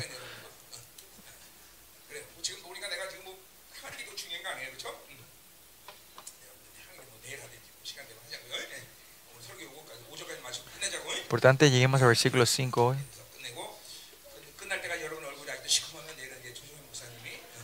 Y al terminar el mensaje, si ustedes estaban todavía oscuros y así tristes, voy a venir el pastor Cho, que es el morenito, ¿no? Pastor Cho puede ser que su cara esté un poco oscura, ¿no? Morenito, pero dentro de él no, eh, tiene luz, ¿no? Y Pastor Cho es el responsable de ustedes, ¿no? Él va a tomar las riendas mañana, ¿no? Prepárate mañana. Viste, Pastor Cho, vos no decís amén, por eso tus hijos no dicen amén.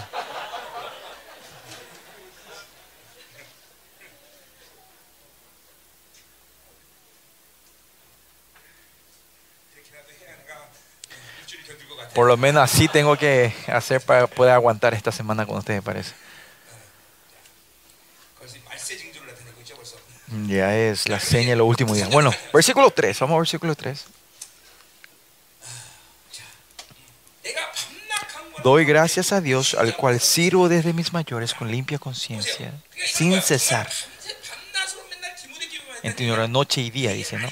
¿Qué quiere decir que Pablo oró noche y día, todos los días, sin parar por, su, por Timoteo? No, sino que es un, una frase que puede salir en una relación entre padre e hijo, ¿no? Que el padre es así, ¿no? Si yo me voy a Sudamérica, digamos, mis hijos que quedaran en casa, yo no estoy pensando 24 horas, sino que siempre está en mi, en mi mente, ¿no? Están bien mis hijos. Esta relación, una relación, algo relacional. Y pienso por usted también. Cuando tengo una relación espiritual, cuando yo donde sea me vaya, pienso por la iglesia, por usted, porque son mis hijos espirituales. No es porque yo le di dinero, les presté di- dinero, estoy siempre pensando por usted para que me devuelvan. No, es una relación entre padre e hijo. Y en esta relación es que pienso noche y día, ¿no? Por eso, miren, eh, mis hijos vengan a la iglesia, yo puedo decir, ¿quiénes están? ¿Quién no vinieron? ¿Quiénes están recibiendo la bendición? Mi, mi, mi, mi como la sensación espiritual, puedo sentirlo eso. ¿Por qué? Porque somos hijos, padres e hijos, padre e hijos. Y por, es por eso que yo intercedo por ustedes. ¿no? Hay gente que no puedo sentir espiritualmente, es un problema. ¿Por qué? Esa persona no tiene una aseguranza de la salvación, ¿no? No tienen ese estado de ser la iglesia, ser miembro. Pero la mayoría de la gente que están dentro de la iglesia pueden entender quién está, quién no está. Ustedes saben que mis ojos son malos, yo no puedo ver nadie.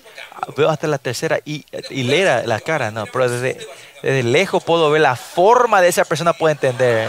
Allá Yong Suji, viendo la forma, el tamaño, puedo entender quién es quién. Pues no, no ve que veo la cara en sí.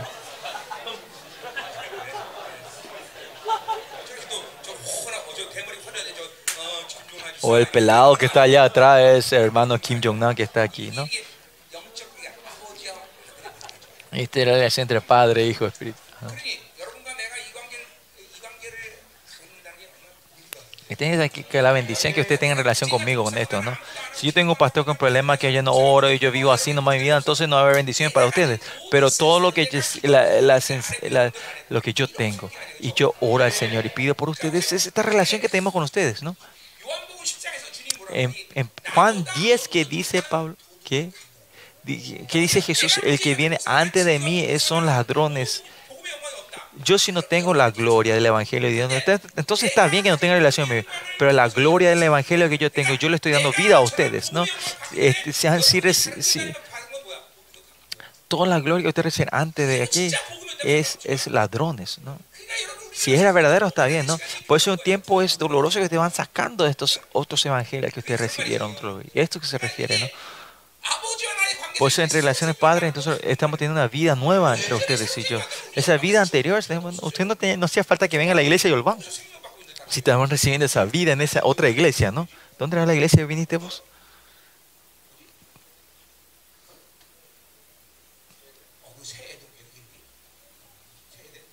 Edén, nuevo Edén.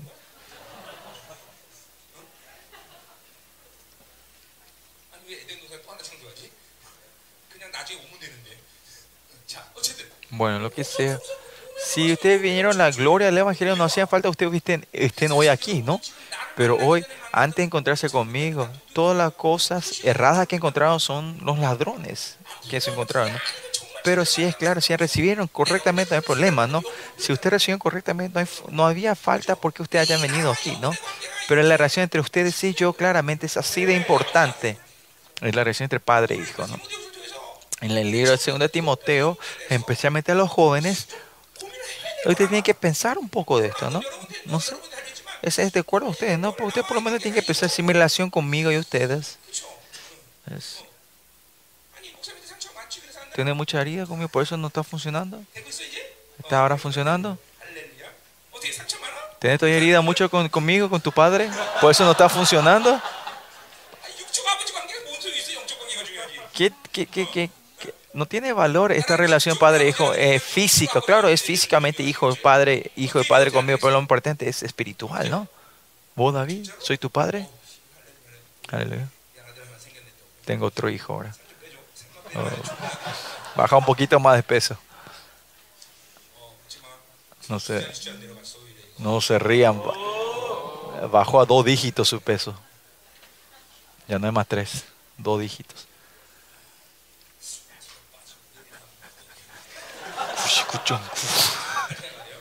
Se pasé todo el peso que está bajando David. Mis hijos se están comiendo. Bueno, eh, dice aquí, dice que eh, doy gracias al cual sirvo desde mis mayores con limpia conciencia de que sin cesar me acuerdo de ti. Dice, ¿no? Todas las, eh, la gente de fe ellos siempre sirven a Dios con limpia conciencia. Él también limpió conciencia, dice, ¿no? Y esto Pablo está resumiendo lo que dice en primera, en primera Timoteo capítulo 1 versículo 5, ¿no? En primera Timoteo diciendo que el corazón limpio, buena conciencia y fe no fingida. Con estos canales él sirvió a Dios.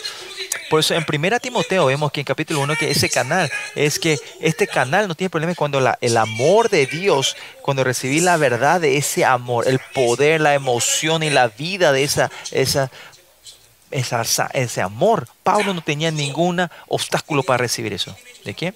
Y todos los antecesores de la fe, ese amor el soberano de Dios, lo que recibían no tenían problemas. No, te, no podemos decir que desde el principio era así. Daniel desde el primer día no tiene problema. Abraham tuvo problemas. Al final, en, en, Génesis 21, 22, abre estos canales, ¿no?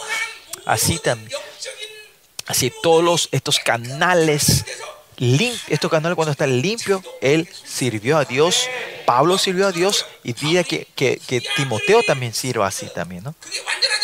Aunque no sea perfecto, si ves el Antiguo Testamento, antes de encontrarte con, con el Antiguo eh, eh, él sabía, entendía esto, ¿no? antes de con Jesús, no, no hubiese sido perfeccionado, pero lo que sí la- aparte de Yahweh y pasar otra estar en eh, él no estaba sirviendo a Jehová a Yahweh en la- eh, eh, estando a medias con Babilonia en no él dice que él siempre sirvió a Dios con la limpia conciencia. Qué quiere decir que él sirvió de espíritu al espíritu no en vida él sirvió a Dios no pues eh, si volvemos a 1 Timoteo 1.5, estos tres canales que hablamos son canales que recibimos la sangre de Dios y eh, el amor de Dios y mediante esos canales es que el amor de Pablo se salió. Que, que das amor significa que das todos. Estos canales, ¿qué son estos canales? Son canales que vienen de Dios, son canales que tienen que, poder recibir las cosas de Dios. Pues en la conferencia de las mujeres yo dije esto, ¿no? Miren, estos canales son canales tremendos, son revelaciones tremendas de Dios, ¿no? Si se encuentran con Dios espiritualmente, ¿se abrieron o no se abrieron? Se abrieron, aunque ustedes sepan o no, estos canales se abrieron, ¿no? Por eso el amor, Dios está derramando su amor, le da autoridad, sabiduría. No le puede derramar esto si estos canales no están abiertos, ¿no? El mismo amor está fluyendo a Dios. Algunos sienten, algunos no sienten, algunos no saben nada de esto, o alguna gente siente un poco. ¿Cuál es la diferencia? Es porque el amor de Dios es diferente para cada uno de ustedes. No. En Romanos, en Romanos dice que, que el Espíritu como, como balde de agua viene a derramar su amor, dice, ¿no? Pero ¿por qué no pueden sentir? Algunos no saben y algunos entienden poco o, reciben poco, no saben. Dice que Dios es amor, pero ¿por qué no entiende por qué Dios es amor? Porque nunca recibieron, no saben. ¿no? ¿Por qué? Porque los canales están cerrados. Primero, no tienen la no, no, no, eh, no, tienen la, la, rejuvenación, ¿no? ¿no? nacieron de nuevo, ¿no? Esa gente que renació no, no se encuentran el evento del Damasco en su vida, es limitado y más allá en tu vida, si vivís la civilización, bueno, estas puertas se van cerrando, estos canales otra vez. Por eso es que estos canales, claro, basado en la gente que recibieron a Jesucristo como su Salvador, estos, si estos canales están cerrados, ¿es por qué? es por la pereza espiritual se cierran estos canales. Porque si cree en la sangre de Cristo y continuamente usted tiene que ir limpiando estos canales, al no limpiar esto, ¿cuánto el mundo espiritual? Usted, digamos yo comí carne por, por cuántos, por años y años, ¿qué pasa? Tus, tus, eh, ¿cómo era? Los, nervios se van eh, saturando, ¿no? Eh, la, circulación. Y eso le puede decir que tiene colesterol, ¿no? Claro, si toma carne, toma té, toma vitaminas, se va limpiando otra vez, ¿no? Pero estos canales espirituales no es así. Es solo en un día puede cerrarse todos estos canales. Viene un pecado tremendo. En un día se cierran, ¿no? desmarcar claramente, porque vos, digamos, eh, seriamente le heriste a alguien o recibiste una herida. Una herida no es tanto recibir, eh, dar no es tan problema.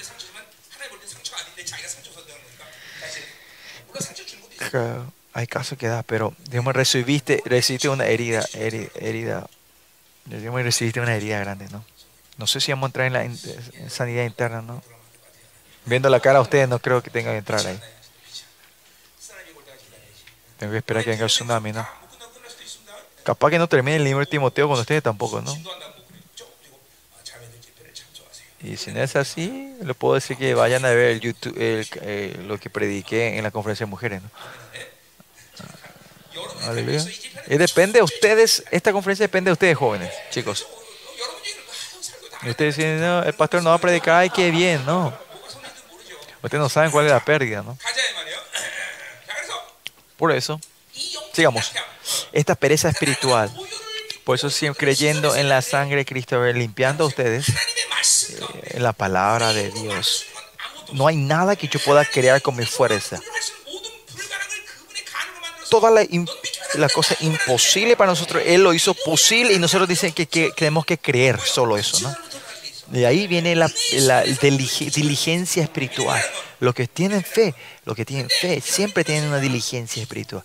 Pero como tienen, no tienen esto, son perezosos, no creen en la sangre, no oran, no hacen la limpieza espiritual todos los días. Y por eso ahora mismo no pueden recibir la sangre de Dios. Yo le digo, como le digo siempre. Mira el hermano Pagyongyo que está aquí. Vino por primera vez. Ustedes vieron el testimonio, ¿no? ¿Leyeron? Vieron ese testimonio, ¿no? Era, era la persona que quería eh, como denunciar a la policía por noso a nosotros, ¿no? Casi nos denunció, ¿no? Si hubiese denunciado, capaz no hubiese estado aquí con nosotros, ¿no? Pero miren. Pero ¿por qué esa herida dejan así? ¿Por qué dejan esa atadura así? Porque eso significa que la palabra no lo están recibiendo, confía en la palabra de Dios entre ustedes. Si la palabra entra entre ustedes, esta herida no lo puede dejar así nomás. Yo siempre digo a ustedes jóvenes, ¿por qué tener aparte el Espíritu Santo de ustedes? Otra cosa es imposible. Si el Espíritu Santo, si usted tiene otra, una mujer dentro de ustedes, es imposible. Eso es claro que no están viendo el Espíritu de Dios. Ustedes claramente están cerrando esos canales. Porque Dios no derrama, nada vos dejas ese, ese estado duro, vos podés vivir. Pero el estado que el Espíritu Santo envía, como en Jeremías 33 dice, es el estado del nuevo pacto. El nuevo pacto. 26 también dice, Jeremías que, que para poner el Espíritu Santo entre ustedes, ¿qué, hizo? Dio un corazón blando, ¿no? Si no tiene este corazón blandito, el Señor no puede moverse entre ustedes, ¿no? Si, cuando cierran estos cenales hay callos y se endurece. Se transforma en, en una piedra, ¿no? ya no, ya la herida no duele más y no tienes problemas, desaparece tu alegría, está en la oscuridad, pero bien. Este Espíritu Santo, este ser Espíritu Santo tremendo que está entre nosotros, que hace principalmente, primordialmente, te da el gozo celestial. En Gálatas 5:22 dice que los frutos, frutos del Espíritu Santo es amor y gozo, dice, ¿no? el amor y gozo siempre casi se usa como eh, una pareja, ¿no? Cuando hay amor, hay gozo, ¿no? Miren, una persona cuando está cara oscura, de repente esta cara está feliz y alegre, y esto es maravilloso. ¿Qué pasó? Cayó en amor, ¿no? Tiene no, empezó a tener, tiene novia, ¿no? Eh, o tiene novio o novia esa persona, ¿no? ¿Por qué? pudiendo empezar a amar. Entre hombres también hay alegría, ¿no? Entre, hom entre humanos. Entre, hay, claro, ustedes, hermanas aquí, no, no saben lo que es. Pero cuando hay amor, hay alegría, hay gozo. Nuestras hermanas aquí no saben bien de esto, pero, pero en ese estado, que el Espíritu Santo es, es alegría, viene, nos, da amor para darnos alegría, ¿no? lo más importante de la gente que tiene eh, el, el Espíritu Santo es la alegría. La gente si no está en el estado alegría, significa que está en un estado muy crítico espiritualmente, que estás preparado completamente para recibir toda la cosa del mundo, la oscuridad y heridas. ¿Me entiendes? Es una vida que decidiste que no, no voy a resolver esta herida, es mía. Esta herida nunca voy a desatarla, voy a dejarlo ahí. No saben cuán crítico y serio es eso. Que no tengan alegría, han perdido. Que usted está están claramente recibiendo el ataque del anticristo directamente. Y así estar oscuramente y tu cara está así seria. Es, es, te duele dolor de cabeza. No están cerrando completamente los canales. Estos canales se abrieron cuando el Espíritu Santo entró entre ustedes, ¿no? Es tan importante que piensa que Dios sabe o no sabe, porque sabe, él sabe, el demonio sabe o no sabe, sabe. Por eso el enemigo, ¿quién ataca? ¿Quién ataca? Esos canales son el anticristo, el enemigo. Por eso se puede cerrar de una vez. Mañana trata, mañana habla mal de mí un poco. Se va a cerrar ese canal de una vez. Te puedo asegurar.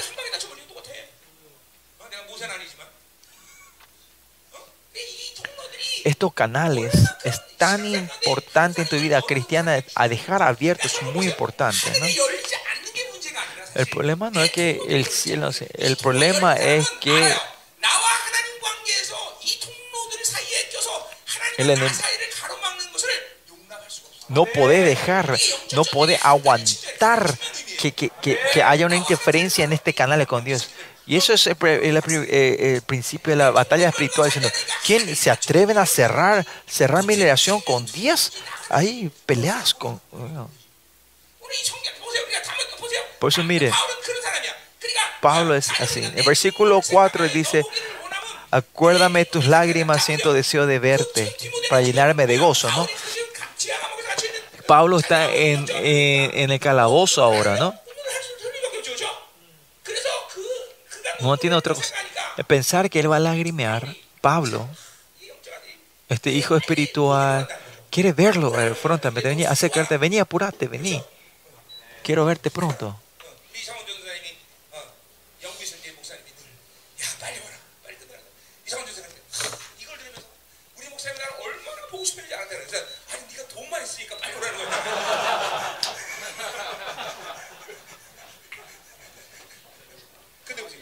Pero miren, y de acuerdo a la fe cada uno de nosotros, ¿no? Eh, yo le digo a ustedes que vengan porque le amo, pero cuando le llaman a ustedes, vienen, ay, algo pasó, algo hice mal, quiere, quiere venir. Y por eso tu vida está así, ¿no? Sí, al escuchar bien, escuchar, son bendecidos bien, ¿no? Es importante, ¿no?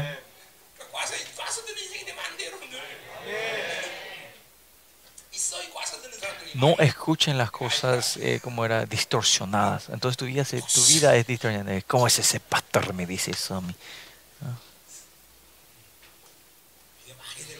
Tiene que arrepentirse mucho ustedes, ¿no?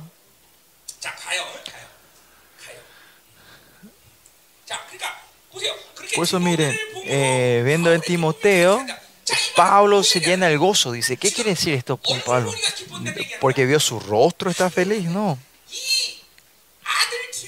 al ver a su hijo espiritual, Timoteo, y tener esta relación espiritual, hay una relación, un intercambio espiritual, y es por eso quiere verlo y por eso hay gozo. ¿Por qué? Versículo 5 dice eso, porque trayendo a la memoria la fe no fingida que hay en ti, ¿no? En ti, ti es, ti es, ¿a quién se refiere? A, a Timoteo, ¿no? ¿Quién es Timoteo? Timoteo es alguien que no tiene fe no fingida, ¿no? Esto está hablando de, se refiere a 1 Timoteo 1.5, a los tres canales, corazón limpio, buena conciencia y fe no fingida, ¿no? Por eso Pablo, Pablo y Timoteo pueden esta relación de vida, esta vida del Evangelio, por estos canales están claramente limpios, ¿no?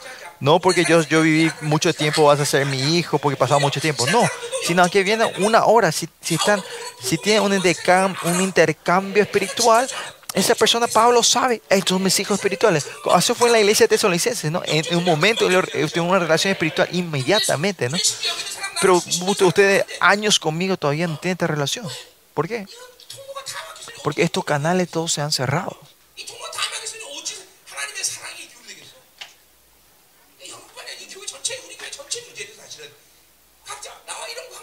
Porque usted no puede tener relación, esta es relación con Dios. Y por eso no hay nada que compartir con ustedes. Como ya hablar de, de, la verdad de Dios, cosas espirituales. No puedo, no puedo compartir cosas profundas con ustedes. No con cualquiera. Y no puedo hablar yo tampoco sino Hasta en nuestra iglesia tenemos esta estructura de la, verdad, la estructura de la verdad y está escuchando. Usted está escuchando un mensaje de otro nivel, ¿no? No es que yo cambié. No. Hace 31 años atrás, cuando me decía que el primer año de mi vida, estos mensajes estoy, Dios me dio toda esta corriente ya en ese tiempo, ¿no? Y de acuerdo a ese orden, yo estoy diciendo, ¿no? Pero es si es de acuerdo al dibujo que Dios me mostró. Estos 10 años atrás, esos 10 años atrás tenía que haber hablado así, ¿no? Usted tiene- y, y estoy sac- estamos sacando la estructura que el enemigo ha puesto en la iglesia por los pasados dos mil años, ¿no? De la, y la gran ramera ha ¿no? Que pues, por eso estoy hablando de la presencia interna, no la presencia externa, ¿no? Eh, usted piensa con la, la, presencia externa que aparece en los milagros que aparecen en la iglesia es suficiente, ¿no? Por eso cuando está en la iglesia acá aparecen de, de gracia, hay una lágrima. Cuando sean al mundo caen fácilmente en el mundo diciendo, ay, que me gusta este mundo, es fácil. ¿Por qué? Porque ustedes están solo, eh, están enfocados en la, en la presencia exterior. Ustedes saben, otras religiones todo es sobre presencia externa, ¿no? Budismo, eh, hinduismo, hasta Babilonia es presencia externa, ¿no? Algo que está en tu rostro, en tu cara, algo, la verdad que puedes tocar y ver y lo que, lo que yo puedo entender, eso son verdad. Estos son tus presencias exteriores, pero siempre hay un engaño. Aunque está, aunque está en la iglesia, parece que va a hacer algo cuando salir, eso es destruido completamente, ¿no? Por eso es la presencia interna lo que es importante, ¿no? Y por eso acá que, Timoteo tenía esta relación, fe no fingida, puede ser que tenía una relación completa, diciendo, ¿no? La cual habitó primero en tu abuela Loida y en tu madre Eunice, y Unice, y estoy seguro de que está en ti también, ¿no? espiritualmente en los judíos esta, relación de madre es muy importante, que de, lo, de, la madre continuamente recibió esta relación de hijo y recibió esto, ¿no? Por eso tenemos que ver tres cosas hoy aquí. Tenemos que ver el corazón limpio, buena conciencia y fe no fingida. ¿Por qué estos tres canales son tan importantes? Claro, es un mensaje que di en 1 Timoteo, pero hoy quiero en- entrar un poquito más profundamente. ¿no? Si ustedes reciben, reciben la bendición, vamos a entrar en sanidad interior también. Hoy vamos a escuchar este mensaje mejor y vamos a sacar estos, estas sucedidades que están en nuestros canales, sanidad, liberación, lo que sea, como Dios quiera ahora. Pero viendo la cara de ustedes parece que no va a funcionar, pero vamos a ver. Puedo terminar en cinco minutos o se alarga esto. Vamos.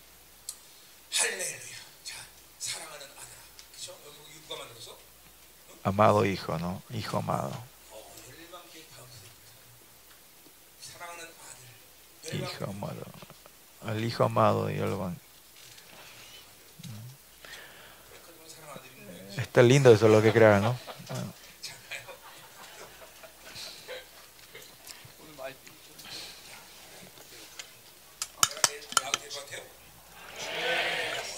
¿Piensan que puedo salir mañana? ¿Puedo presentarme mañana? Amén. Bueno, hablamos de estos tres puntos y vamos a terminar hoy. A ver, estos tres puntos. Miren, al final, si, cuando ustedes fueron re, re, o renacieron, ¿no? Tienen una eh, un nuevo pacto. ¿Y qué es el nuevo pacto? Es que la palabra de Dios está entre ustedes, ¿no? Jeremías 33, 3 dice, ¿no? Y, y 26 también dice que, tú, que su espíritu está mora entre nosotros, ¿no? Por eso, ¿con qué comienza Dios? Dios comenzó que Él comenzó una relación con ustedes poniéndose a sí mismo dentro de ustedes, ¿no?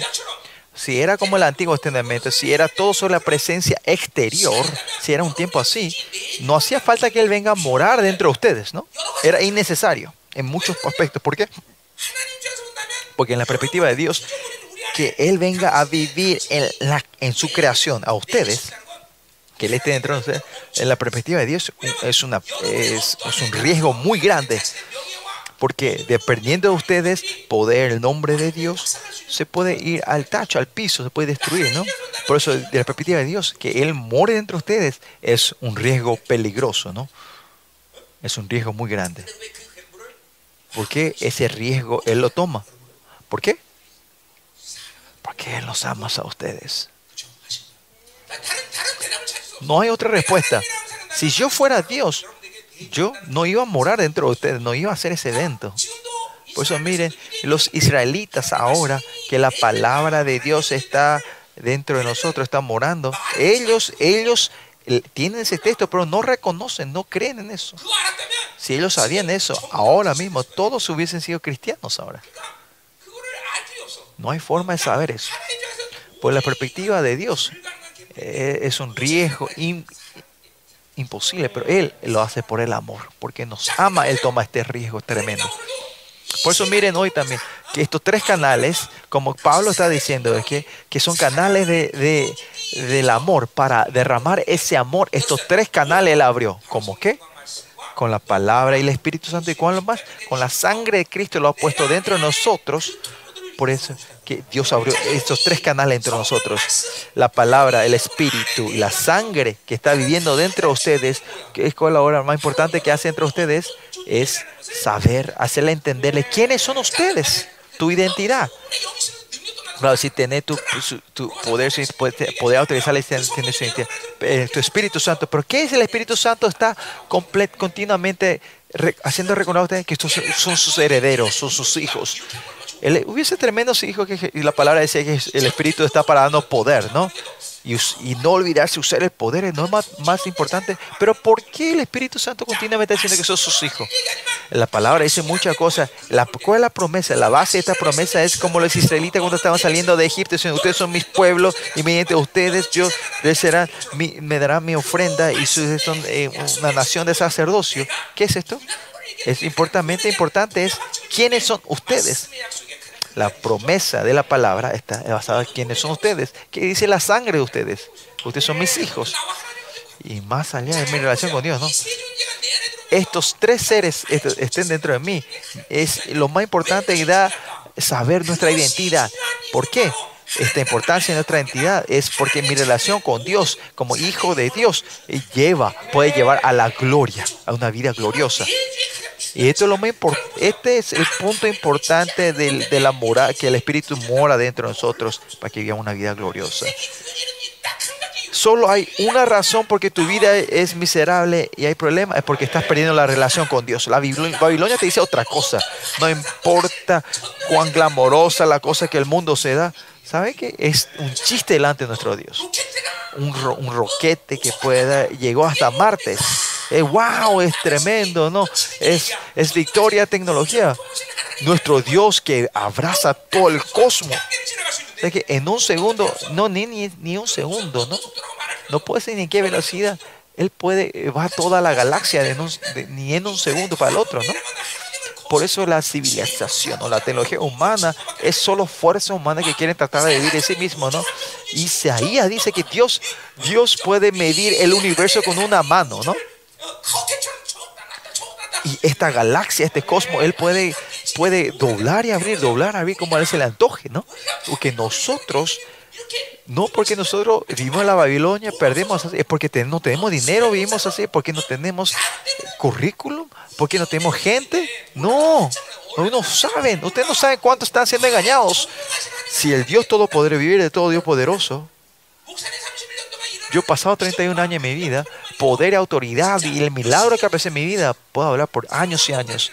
Es algo que no podemos imaginarnos así solo un pedazo. Si ven la Biblia, si ven a los ancestros espirituales, que no es nada.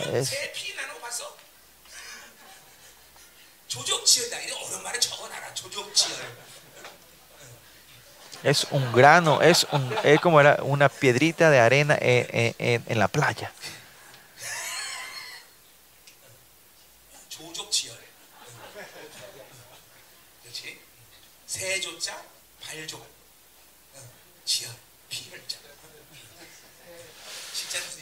족발 먹고 싶네요. 뭐 의. Bueno, 세 발의 피다. 의, 의. 할렐루야.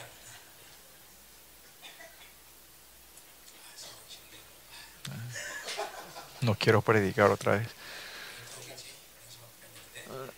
내일 아침에 없죠 우리 집에. Mañana no tenemos conferencia en la mañana. Por lo que sí, ustedes quieren que termine primera Timoteo, segunda Timoteo con ustedes, ¿no? No, porque digan, ustedes digan amén, va a funcionar, pero hombre. Está muy débil a aceptar, así no va a venir el tsunami, no viene la ola, no viene, no va a venir la ola así. La palabra tiene que estar cortándole el corazón de ustedes, el espíritu. Ustedes dicen, ay, mira qué bien que habla este pastor. Con esto no, no, no es suficiente. La gloria del Evangelio tiene que entrar dentro de ustedes.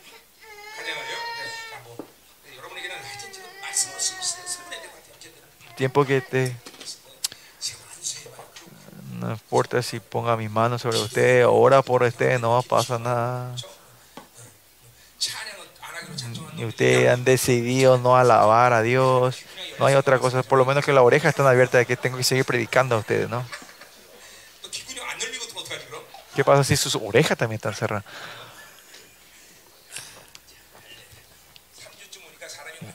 En tres semanas completamente estoy destruido, parece. Bueno. Por eso, lo más importante es que por su amor Él vino a morar dentro de nosotros. Y por eso tres canales, ese espíritu que mora dentro de nosotros y la fuerza la sangre de Cristo la palabra hace continuamente, te mueve a nosotros, ah, va siguiendo, abriendo esto. No tenemos que cerrar estos canales. Y eso depende de tu lib- libre albedrío. ¿Qué es, el, ¿Qué es el corazón limpio? El corazón limpio es que, que la función del humano está en, en como era, tenemos la función es la función es viene la emoción la mente y, la voluntad y esto está relacionado con nuestra mente y la mente es es es como es como un baquete donde es eh, donde recibí toda la cosa que vos vas recibiendo en tu vida y acá viene, ¿quién va a mover esto? ¿Tu viejo hombre o nuevo hombre? No, pero todos estos son verdaderos, como esta botella es re- real, que mi cuerpo puede desaparecer cuando muera. Cuando yo resucite, todo esto resucita, todo lo que está en nuestra mente va a resucitar. En tu mente, tu, tu emoción, tu, tu, inteligencia y tu voluntad. Y eso entra en un nuevo cuerpo. Aunque usted, aunque usted no, aunque no crea en Cristo, van a entrar en un nuevo cuerpo y entrar en el infierno. Tu, tu, espíritu no siente el dolor, pero el cuerpo recibe ese. Aunque vaya al infierno, al que vaya al cielo, todos tienen un cuerpo, ¿no? aquí eh, que estas esta funciones, estamos hablando de la función de la emoción, intelecto y la voluntad, la función de, del, del, espíritu. Y esto está relacionado con la mente. Cuando nosotros tenemos la, eh, cuando, cuando tenemos la vida, cuando renacemos, dentro de esta mente entra la palabra de Dios y dentro de mi espíritu está la palabra de Dios, dice, ¿no? Y el espíritu de Dios está dentro de nuestro espíritu, ¿no? Y la sangre dentro de nosotros también está en nuestro espíritu, ¿no? Por eso miren, así eh, dentro de mi ser, de mi, de mi persona, lo que está dentro de mí está en la mente y en mi espíritu, ¿me entienden? En dos lugares, ¿no? Y cuando es el nuevo pacto, es decir que la verdad que está en tu mente y la verdad que está en, tus, en tu espíritu se unen y viven, están conectados. A esa gente se puede decir que viene el nuevo pacto del nuevo hombre, ¿no? Y ahí se viene el nuevo hombre, la fuerza, ¿no? Pero cuando reciben la palabra hay algo que interfiere esta mente y este es la sangre de Cristo, hay que usarla para restaurar esto, ¿no? Bueno, eh, en esta estructura que recién explicamos, eh, en mi mente todo, todo el espíritu y la cosa del mundo que recibe, la información del mundo, todas las heridas que hemos recibido, todo esto se tiene que ir sanándose mediante la palabra y sanando y desatando y resolviendo. ¿no? Pero cuando estos canales se van abriendo continuamente y recibiendo la cosa, la unción, el amor de Dios y recibir eso, ¿qué es esto? Es que Dios, cuando recibimos, el amor Dios, significa que recibimos todo lo que Dios nos da, ¿no? Y Él provee todo esto de nosotros. Y de tu mente, que está en tu sabiduría, eh, eh, eh, se mueve en la mente, ¿no? Esta emoción no es la emoción del, nuevo, del viejo hombre, sino del nuevo hombre, sino la voluntad, tu voluntad, tu libre albedrío. No es la fuerza que, que negas a Dios, sino que para aceptar a Dios. Estos tres funciones van moviendo tu mente, que, ven la- que está en la mente. Esto lo recibí a, a tu espíritu y eso le da a Dios. Y Dios cuando recibe eso, el Espíritu Santo lo lleva a Dios. Dios te da todo el poder para que pueda vivir de esa manera, ¿no? Y es cuando... cuando somos engañados por este mundo, te da la fuerza para no ser engañados por este mundo. Cuando eh, peleas contra el enemigo, Dios te da la fuerza para no perder esa batalla. Por eso el nuevo hombre, que todo, eh, todo lo que está dentro de tu mente, con eso continuamente estás encontrándote con, con- eh, de cara con el Señor. Que usted sea el nuevo hombre, es así, que está en un estado que estás encontrando cuando Dios está viviendo lo que el Señor te subastece, no todos los días, ¿no? Claro que cada segundo vos estás viviendo un nuevo viejo hombre, por eso no sabes cuál es esta emoción de vivir el nuevo hombre, ¿no? Esa emoción, la gozo, el poder y de vivir de est- esta cosa, de obras tremendas de vivir nuevo hombre no, no ocurre, no ocurre en ti. ¿Por qué? Porque vos estás en el viejo, nuevo, viejo, viejo, no, nuevo, viejo, viejo, no. Estás aquí para allá, ¿no? Pero si cuando vas a mantener un tiempo más largo del nuevo hombre y vas esta relación con Dios y vas creciendo, vas a tener un gozo más así. Como David en el Salmo dice que Dios tiene tanto pensamiento para mí. Ahí vas a entender ah, que por lo menos vas manteniendo por un día el Espíritu Santo, vas entendiendo la revelación, lo que, lo que el Señor va diciendo de ti. Vos decís, ah, esto es vivir de Dios. Cuando vas orando, alabando, vos diciendo, esta en la presencia de Dios, que la palabra de Dios esto es verdadero, que no es su palabra escrita, sino que vivir en la gracia del Señor es vivir en la gloria, es, verdadero estar en su trono. Esto, ahí vas a poder entender. Por eso ahora, del viejo el nuevo hombre, si están de aquí para allá, no van a entender este gozo. Pero no importa, por lo menos tienen que estar, ir y venir, y ven y vengan, vengan. Hay que seguir batallando así. Es mejor que están ida y vuelta, ¿no? Algún día va a mejorar esto, ¿no? Algún tiempo se va a alargar tu tiempo que vas a estar con el nuevo hombre, ¿no? Capaz que ese, ese un segundo se transforma en dos segundos, dos segundos, cuatro, cuatro segundos, cinco segundos, diez segundos y así. ¿Cuándo va a llegar? ¿Cuándo va a ser diez minutos? Ay.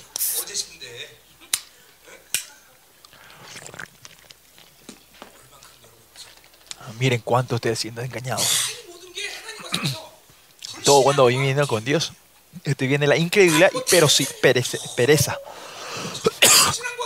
No hay otra cosa, es por tu pereza eh, y, tu incredulidad haz que este Dios, el Dios que es, te ha hecho un ser tremendo, está perdiendo. Por esta incredulidad está dejando que estos tres canales, tu corazón queden así, reciban la herida, así la atadura, diciendo, mira, me gusta Babilonia, y tener esta información, por eso viví por el dinero, viví por ti mismo y por tu Babilonia, pensando que esto es lo mejor y son engañados y trabajas tanto para poder comprar una nueva ropa.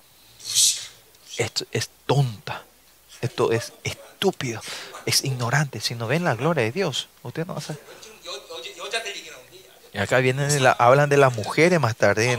Es eh, que dice Pablo, dice ellos son, son ignorantes. Y es porque si no viven el Espíritu son ignorantes, no hay otra forma. Mira si hay alguien al lado tuyo y decirle, ignorante, decirle, po. No, no digan, se van a pelear ustedes, no digan eso entre ustedes. Y no, esto no es mi historia, sino que Pablo dice ¿no? que la gente no viene del Espíritu, son gentes ignorantes y tontas. No importa cuánto tengan en este mundo, si no viene el Espíritu, son ignorantes, son tontas.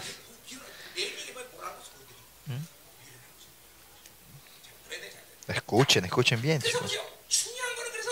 Pues lo importante aquí es que lo que está dentro de su corazón, que todos los días viviendo el Espíritu, limpiando con la sangre de Cristo, la preciosa sangre, y limpiando con linda pre...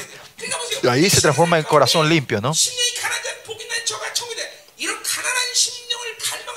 Está anhelando este corazón limpio, el corazón puro. Es muy importante tu vida cristiana que basta vaya seando para que sean pobre en espíritu, ¿no? No sean perezosos. Por eso en Filipenses que dice Pablo que, que para saber, eh, para saber el conocimiento de Jesucristo, él toma lo demás todo como basura, dice, como caca. ¿Por qué lo toma como caca? ¿Por qué? La palabra de Dios, la palabra de Dios es que está en mi mente, que esté en mi mente esa palabra. Él sabe cuán tremendo su, su honra. Pablo entendió que es esa honra de esa persona que tiene la palabra de Dios. Esa persona. Él vio la gloria del evangelio.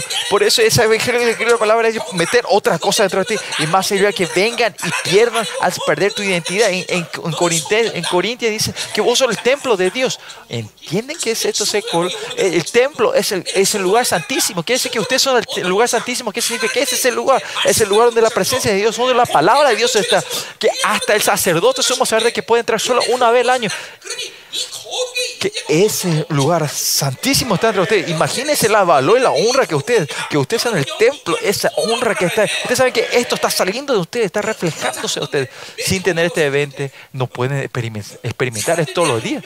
Cuando hay la gente, la gente cuando viene delante de mí, no dicen cosas tontas que no querían decir, ¿no? ¿Por qué?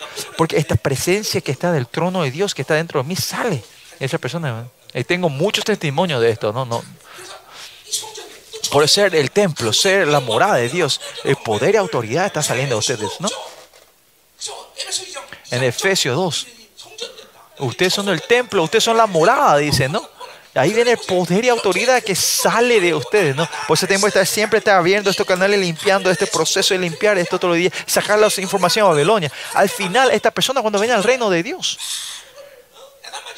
la gente no hicieron van a ser castigados, no restados. ¿Por qué?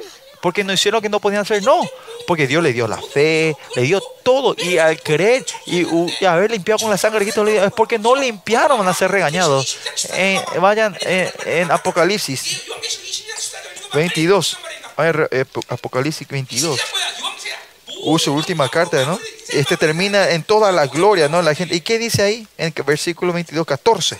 22, 14. Bienaventurados los que lavan su ropa para tener derecho al árbol de la vida, dice. Lavan su ropa, dice. ¿Qué quiere decir? Que hay que lavar. Tenemos que estar lavando nuestra ropa todos los días. No sean perezosos en este trabajo. Sin esto no van a poder hacer nada, ¿no? Tenemos que abrir los canales, abrir todos eh, vienen por esos canales, ¿no?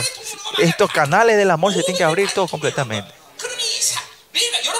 Por eso, mira, usted viendo la Babilonia y todas eh, las elecciones que usted tiene en la Babilonia han aceptado informar. ¿Cuánto usted ha absorbido por el celular, el computadora, encontrarse con la gente del mundo en la Babilonia? ¿Cuántas cosas, informaciones sucias han metido todo en la mente de ustedes, no? Si no limpian esto un día y pasan así. Y entonces ustedes viven, por eso es que viven así, ¿no? Diciendo, mira, el cuerpo mejor, esa persona que habló mal es mi enemigo. Para nosotros el enemigo no es la gente, sino el espíritu, ¿no? Y toda la gente que habla mal de mí son mis enemigos. Yo tengo herida de mi padre, yo tengo herida de mi madre. Y eso todavía está de que en, en, la, en el la madre metiste tu mente y no lo sacaste, ¿no? Y sin saber que esto es una atadura, no, no resolves nada de esto, ¿no? Y vas perdiendo tu, tu, alegría de estar en la iglesia es como una máquina, dar culto, dar culto, dar porque no tenés otra opción. ¿Por qué viene esta vida religiosa entonces, chicos? ¿Cuál es el punto de vivir? De, de mi mente, de mi vida.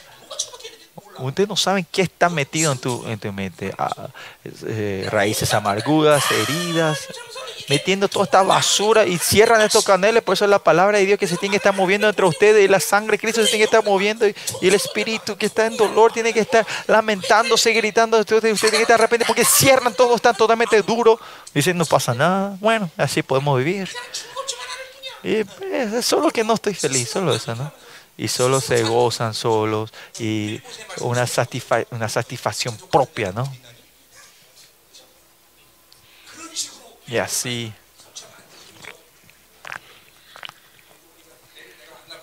Ah, viendo la cara, usted parece que yo no voy a venir a salir mañana. Bueno. El corazón limpio. Esto es el corazón limpio. Vaciarte, limpiarte. Y el que limpia se vacía es que pueden abrir los ojos para ver las cosas de Dios el reino de Dios, o la, el rostro de Dios, ¿no? Y los que no abren esto, ustedes no van a entender, no tienen ni el sentido de cómo yo puedo ver acá el rostro de Dios, si es la luz, cómo yo puedo y yo, ver esa, ver cómo yo hacer su imagen, cómo no, es, no puedo ver, no es imposible, ¿no?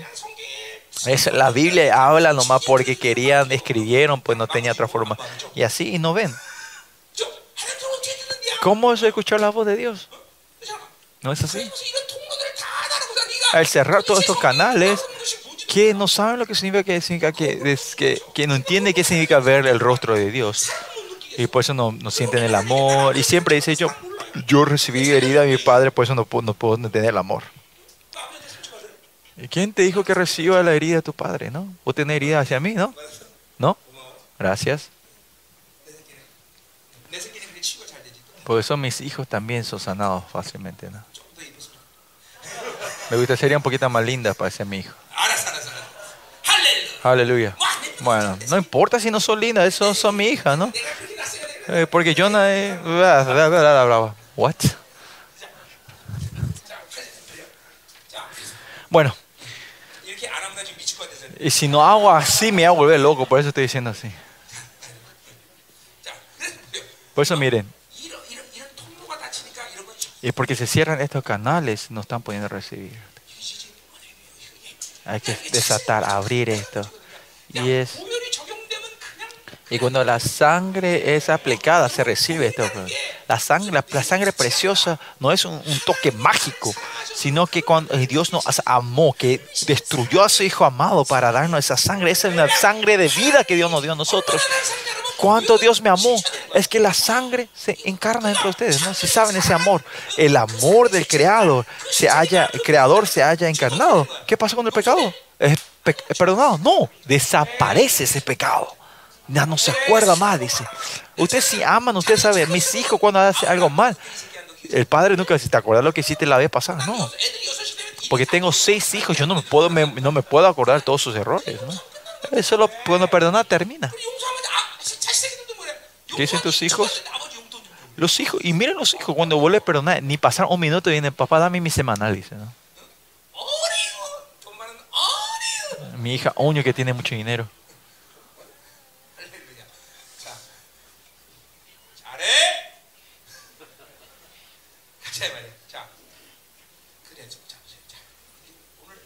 Por eso, miren, es una, es una prédica muy importante.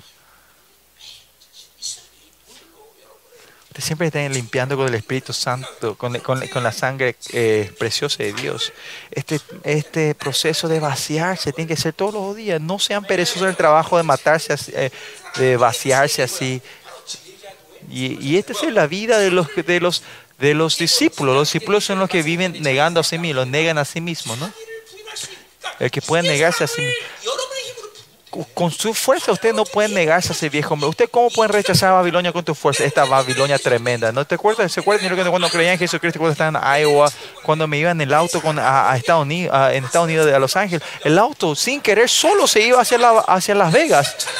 Porque cuando me iba en el desierto, de repente había una luz tremenda, así brillosa. Mi auto fue solito, ¿no?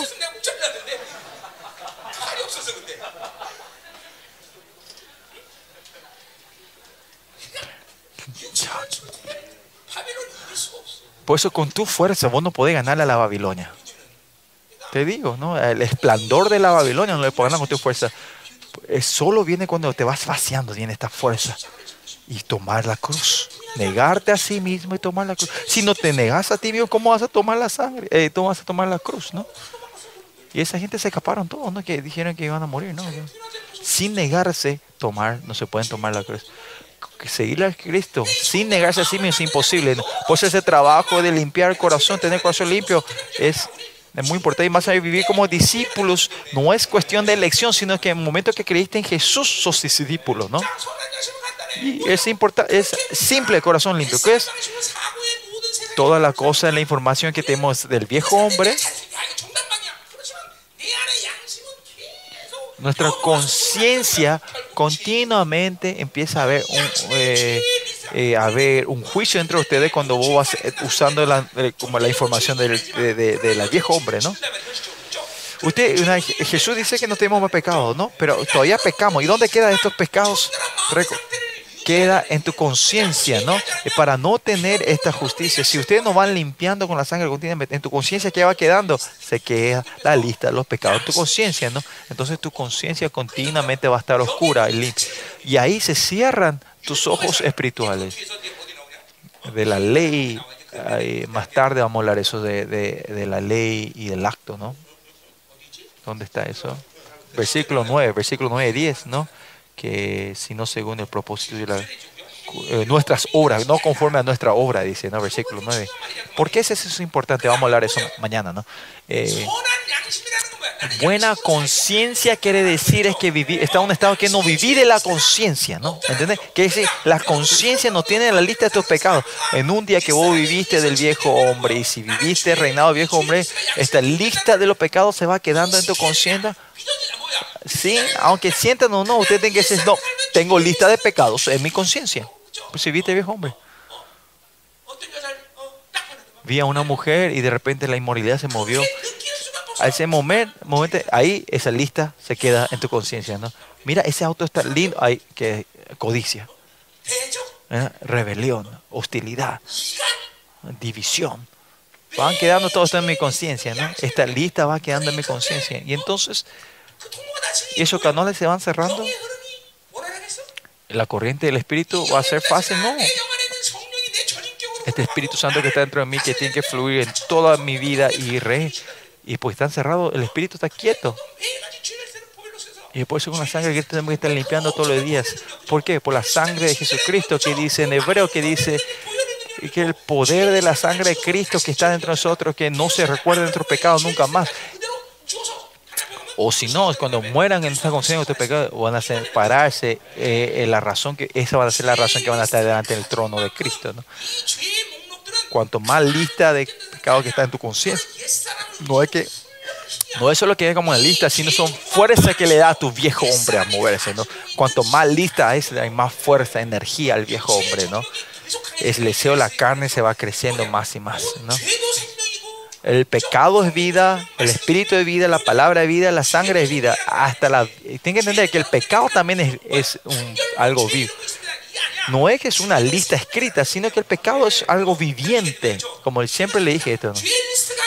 Que la lista del pecado esté en tu conciencia. Esa vida, la fuerza de la vida le da una energía fuerte, tremenda a tu viejo hombre.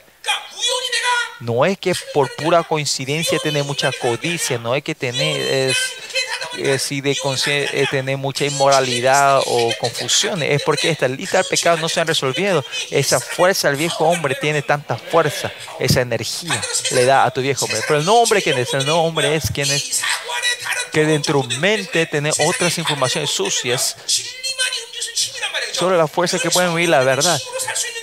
El, nuevo hombre solo puede vivir del Espíritu Santo. Y cuando vivir el Espíritu Santo y la palabra, tu nuevo hombre va teniendo más fuerza. Y esta batalla es algo severa. Yo no quiero que usted memorice, memorice esta estructura que estoy compartiendo, sino que tu ser en sí, que el Espíritu Santo que mora entre nosotros, la palabra que está en nosotros, la sangre que está entre nosotros, está, está moviéndonos a nosotros. Eh, eh que saber la razón por qué el Dios puso dentro de usted. No es que dejaron así como, como un artefacto de como accesorio, no es eso que puso dentro de nosotros, ¿no? Que estos tres estos dentro de ustedes es que la pala- que el reino de Dios está dentro de mí, que está eh, mora dentro de mí. ¿Qué dice Dios? Dios cuando el reino de Dios no es que vino, sino el espíritu, el reino de Dios está dentro de ustedes, dice, está dentro de ustedes el reino de Dios. El reino de Dios está dentro de ustedes. No es que está afuera, no es que en la presencia, sino que está dentro de ustedes. En los pasados dos mil años el enemigo ha dicho que este, esta información errada, que, es todo su presencia. La iglesia tiene que ser grande, tiene que haber orquesta. La palabra, el reino de Dios no importa si hay orquesta o no, no importa cuán grande sea o no el templo exterior, es todo lo interior. Eh, con la, vivir con la presencia externa, no importa si este es cristiano, budismo, hinduismo, ¿no? La única razón que, el cristianismo es una religión de vida es que está, que está dentro de nosotros, mora dentro de nosotros. Y acá con estos canales, cuando se abre, se, se resuelve nuestro, la morada, eh, la presencia interna de, nosotros, ¿no? Y más, el tercer punto es fe no fingida. La fe no fingida es esta, ¿no? Fe. Con estos tres canales, eh, ¿cuál es el representante de estos tres canales? Que Dios te da la gracia, el amor es la gracia, todos son regalos de Dios, son todos la gracia de Dios, ¿no? ¿Por qué la gracia es tan importante? O una forma de decir es, la gracia es el método que los hijos del rey pueden vivir, ¿no? Eh, la gracia es algo que el rey le da a sus hijos que puedan vivir. Vivir de Dios, lo, eh, vivir de Dios y vivir de la mejor cosa de Babilonia es vivir de Dios, es imposible. Es lo que dice Babilonia, ¿no? usted tiene el mejor avión de este mundo de Babilonia y vivís con vivís traba, eh, vos vas vas como era vas viajando con Dios es tremendo no pero eso es la Babilonia es lo mejor para el reino de Dios eso no es algo primordial elemento primordial y no hace falta que sea eso tampoco ¿no? Dios Dios no lo ve con mucho peso, valor la cosa de esta tecnología avanzada de este mundo, ¿no? Y no tiene precio, valor. Esa persona que, que recibe que sea, 60 millones de dólares al año, ese es tremendo, ¿no? ¿No? Eso, y esos deportistas no, no, se casan, tiene esta mujer y esto y la otra, ¿no? Sin casarse.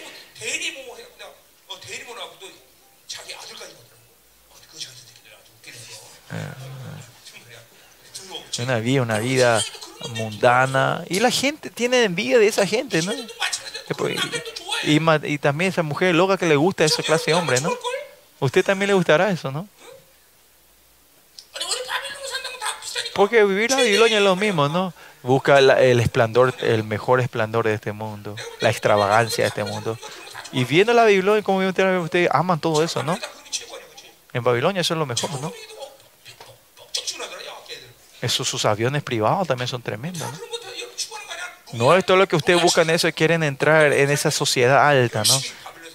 Por eso que ustedes están viviendo tan fuerte de mí, viviendo la Babilonia, sin, sin saber que están perdiendo la vida eterna y, sin olvidándose que están dentro de ustedes. ustedes están de, y si usted no limpia estos canales, es algo normal que los demonios estén dentro de ustedes, ¿no? Si no limpia estos canales, eh, recibir heridas, eh, hostilidad, estas, estas raíces amarguras, amargadas son algo normales, ¿no?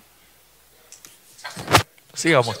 Por eso la fe, la gracia de Dios más que nada es la gracia. ¿Qué viene? Después la gracia. ¿Qué es lo más grande de la gracia? Versículo 15, 14 habla sobre eso. Versículo 14. Versículo 15, 13. Son las palabras que me oíste. La fe y amor. Después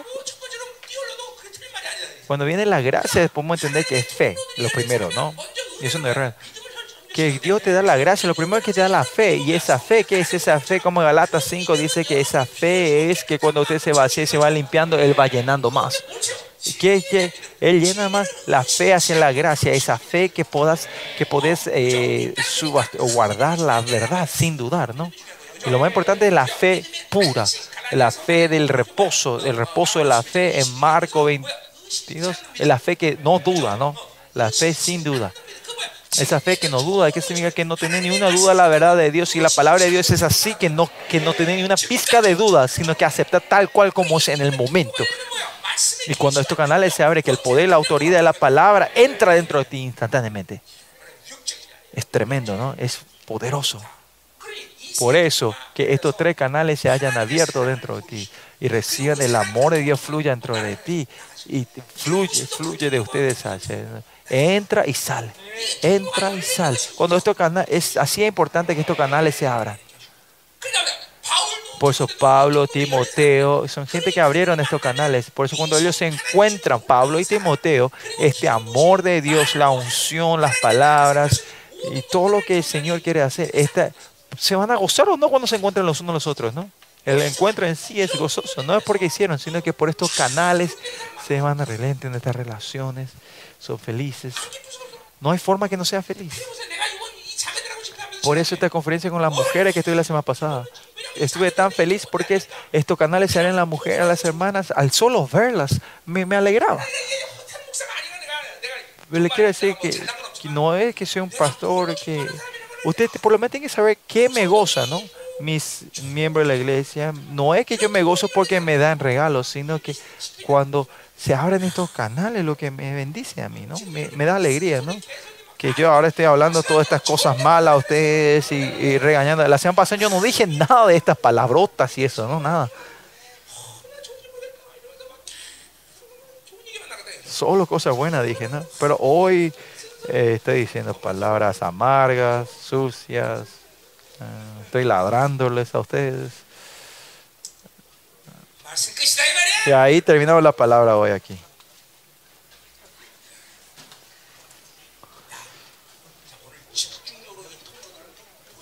Hoy ah, vamos a concentrarnos a limpiar estos tres canales. Yo, viéndolo a ustedes, usted de verdad necesita mucha liberación. No porque los demonios entraron, sino que estos tres canales se cerraron. Que estos, estos ganchos del enemigo del anticristo están atándoles a ustedes. Que no se puedan alegrar, se puede decir que el demonio le está poseído por el demonio, ¿no? Si no tiene la salvación es más que nada, ¿no?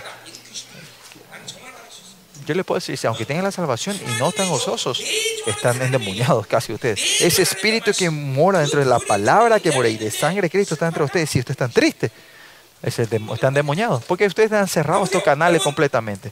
Por eso miren,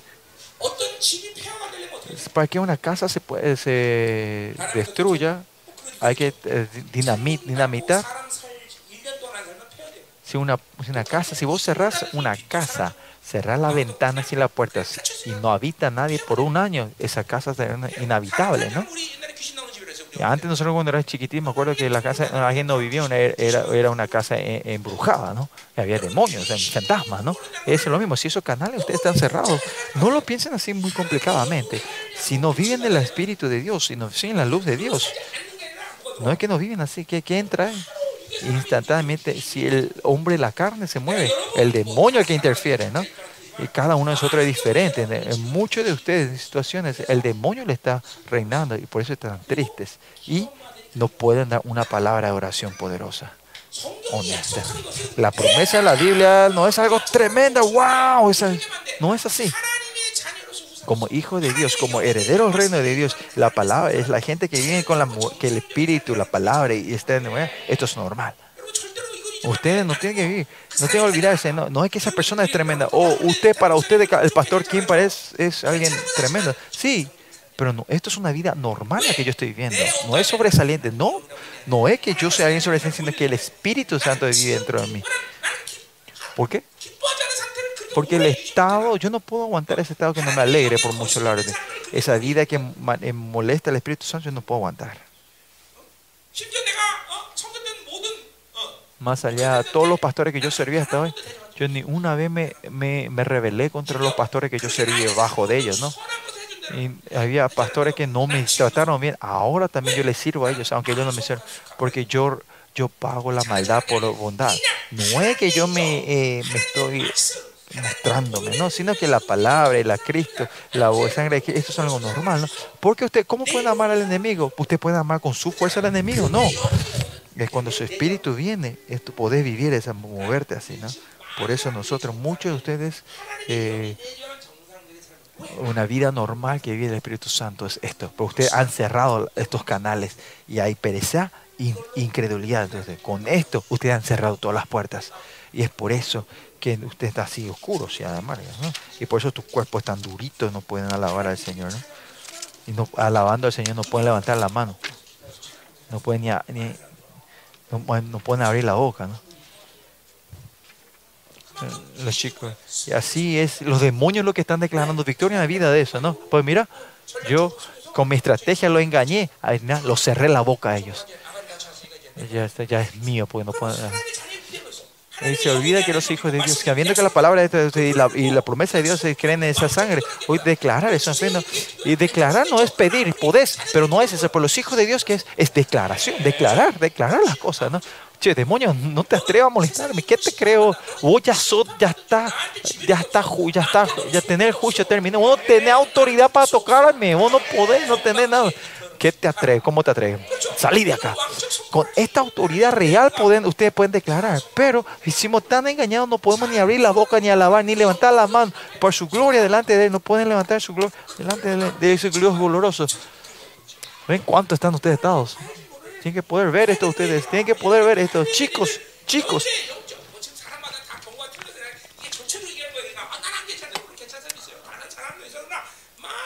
Hay muchos que están siendo bien hechos, pero muchos de ustedes todavía engañados por Babilonia, por la información de la Babilonia. Ustedes están siendo engañados claramente, ¿no?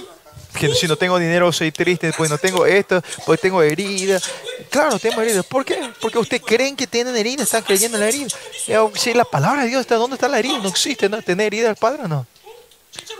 ¿De verdad? ¿No?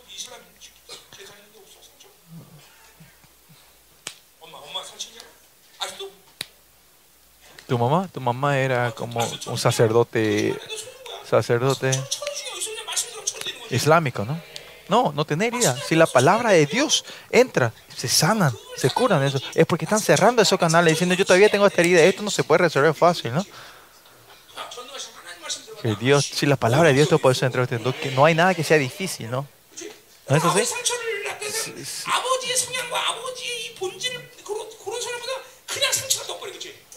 Cuando alguien, una persona aparece que es similar a tu padre, ese, carácter de tu padre, esa herida se levanta, ¿no? ¿Por qué? No es también, ¿no? No es que tu papá tampoco te dio Vos elegiste tomar como herida lo que hizo tu papá, ¿no? Y eso es algo tremeroso. Estos canales, estas suciedades que están en nuestra mente, vamos a limpiar todo esto, todas estas incredulidades, estas informaciones amargas, que, que la sangre de Cristo es más que suficiente, que la gloria del Evangelio es más que suficiente. Hoy, la palabra, la promesa de la vida, dice, si esa vida entra, termina la vida en la oscuridad entre ustedes. ¿No pueden creer? y por fin va a entrar la alegría y gozo, ¿no? Crean, crean, tienen que poder creer en esto, chicos. Es su vida de entre ustedes, toda la vida, la oscuridad, la muerte, os, pecado y el mundo mueren, desaparecen. Ahí, el hermano Park está ahí, el que se encontró, acá está, eh, eh, curan, curan a esta hermana, ¿no? El hermano está aquí, ¿no? Que recibió eso. Él no sabe nada, sin saber nada. Así entiende la palabra instantánea. La primera que viene a la iglesia entiende la y él está teniendo la misma experiencia que yo tuve hace 31 años. ¿Por qué es eso? Esto es, esto es normal. Este modelo es normal. Esta vida es normal. Damasco es, es, es si la entra luz, la oscuridad sale corriendo, gritando a ustedes si tienen la vida. La vida y la muerte desaparece de una vez. Señor, en esta hora, los jóvenes en esta noche, Señor, el poder, la autoridad, la sangre de Cristo, Señor, y la estos tres canales se limpien, corazón limpio, fe, fe no fingida, Señor, y la concesión limpia, se vayan limpiando todas las heridas y la oscuridad va saliendo. O sea, van saliendo, van saliendo estas oscuridades.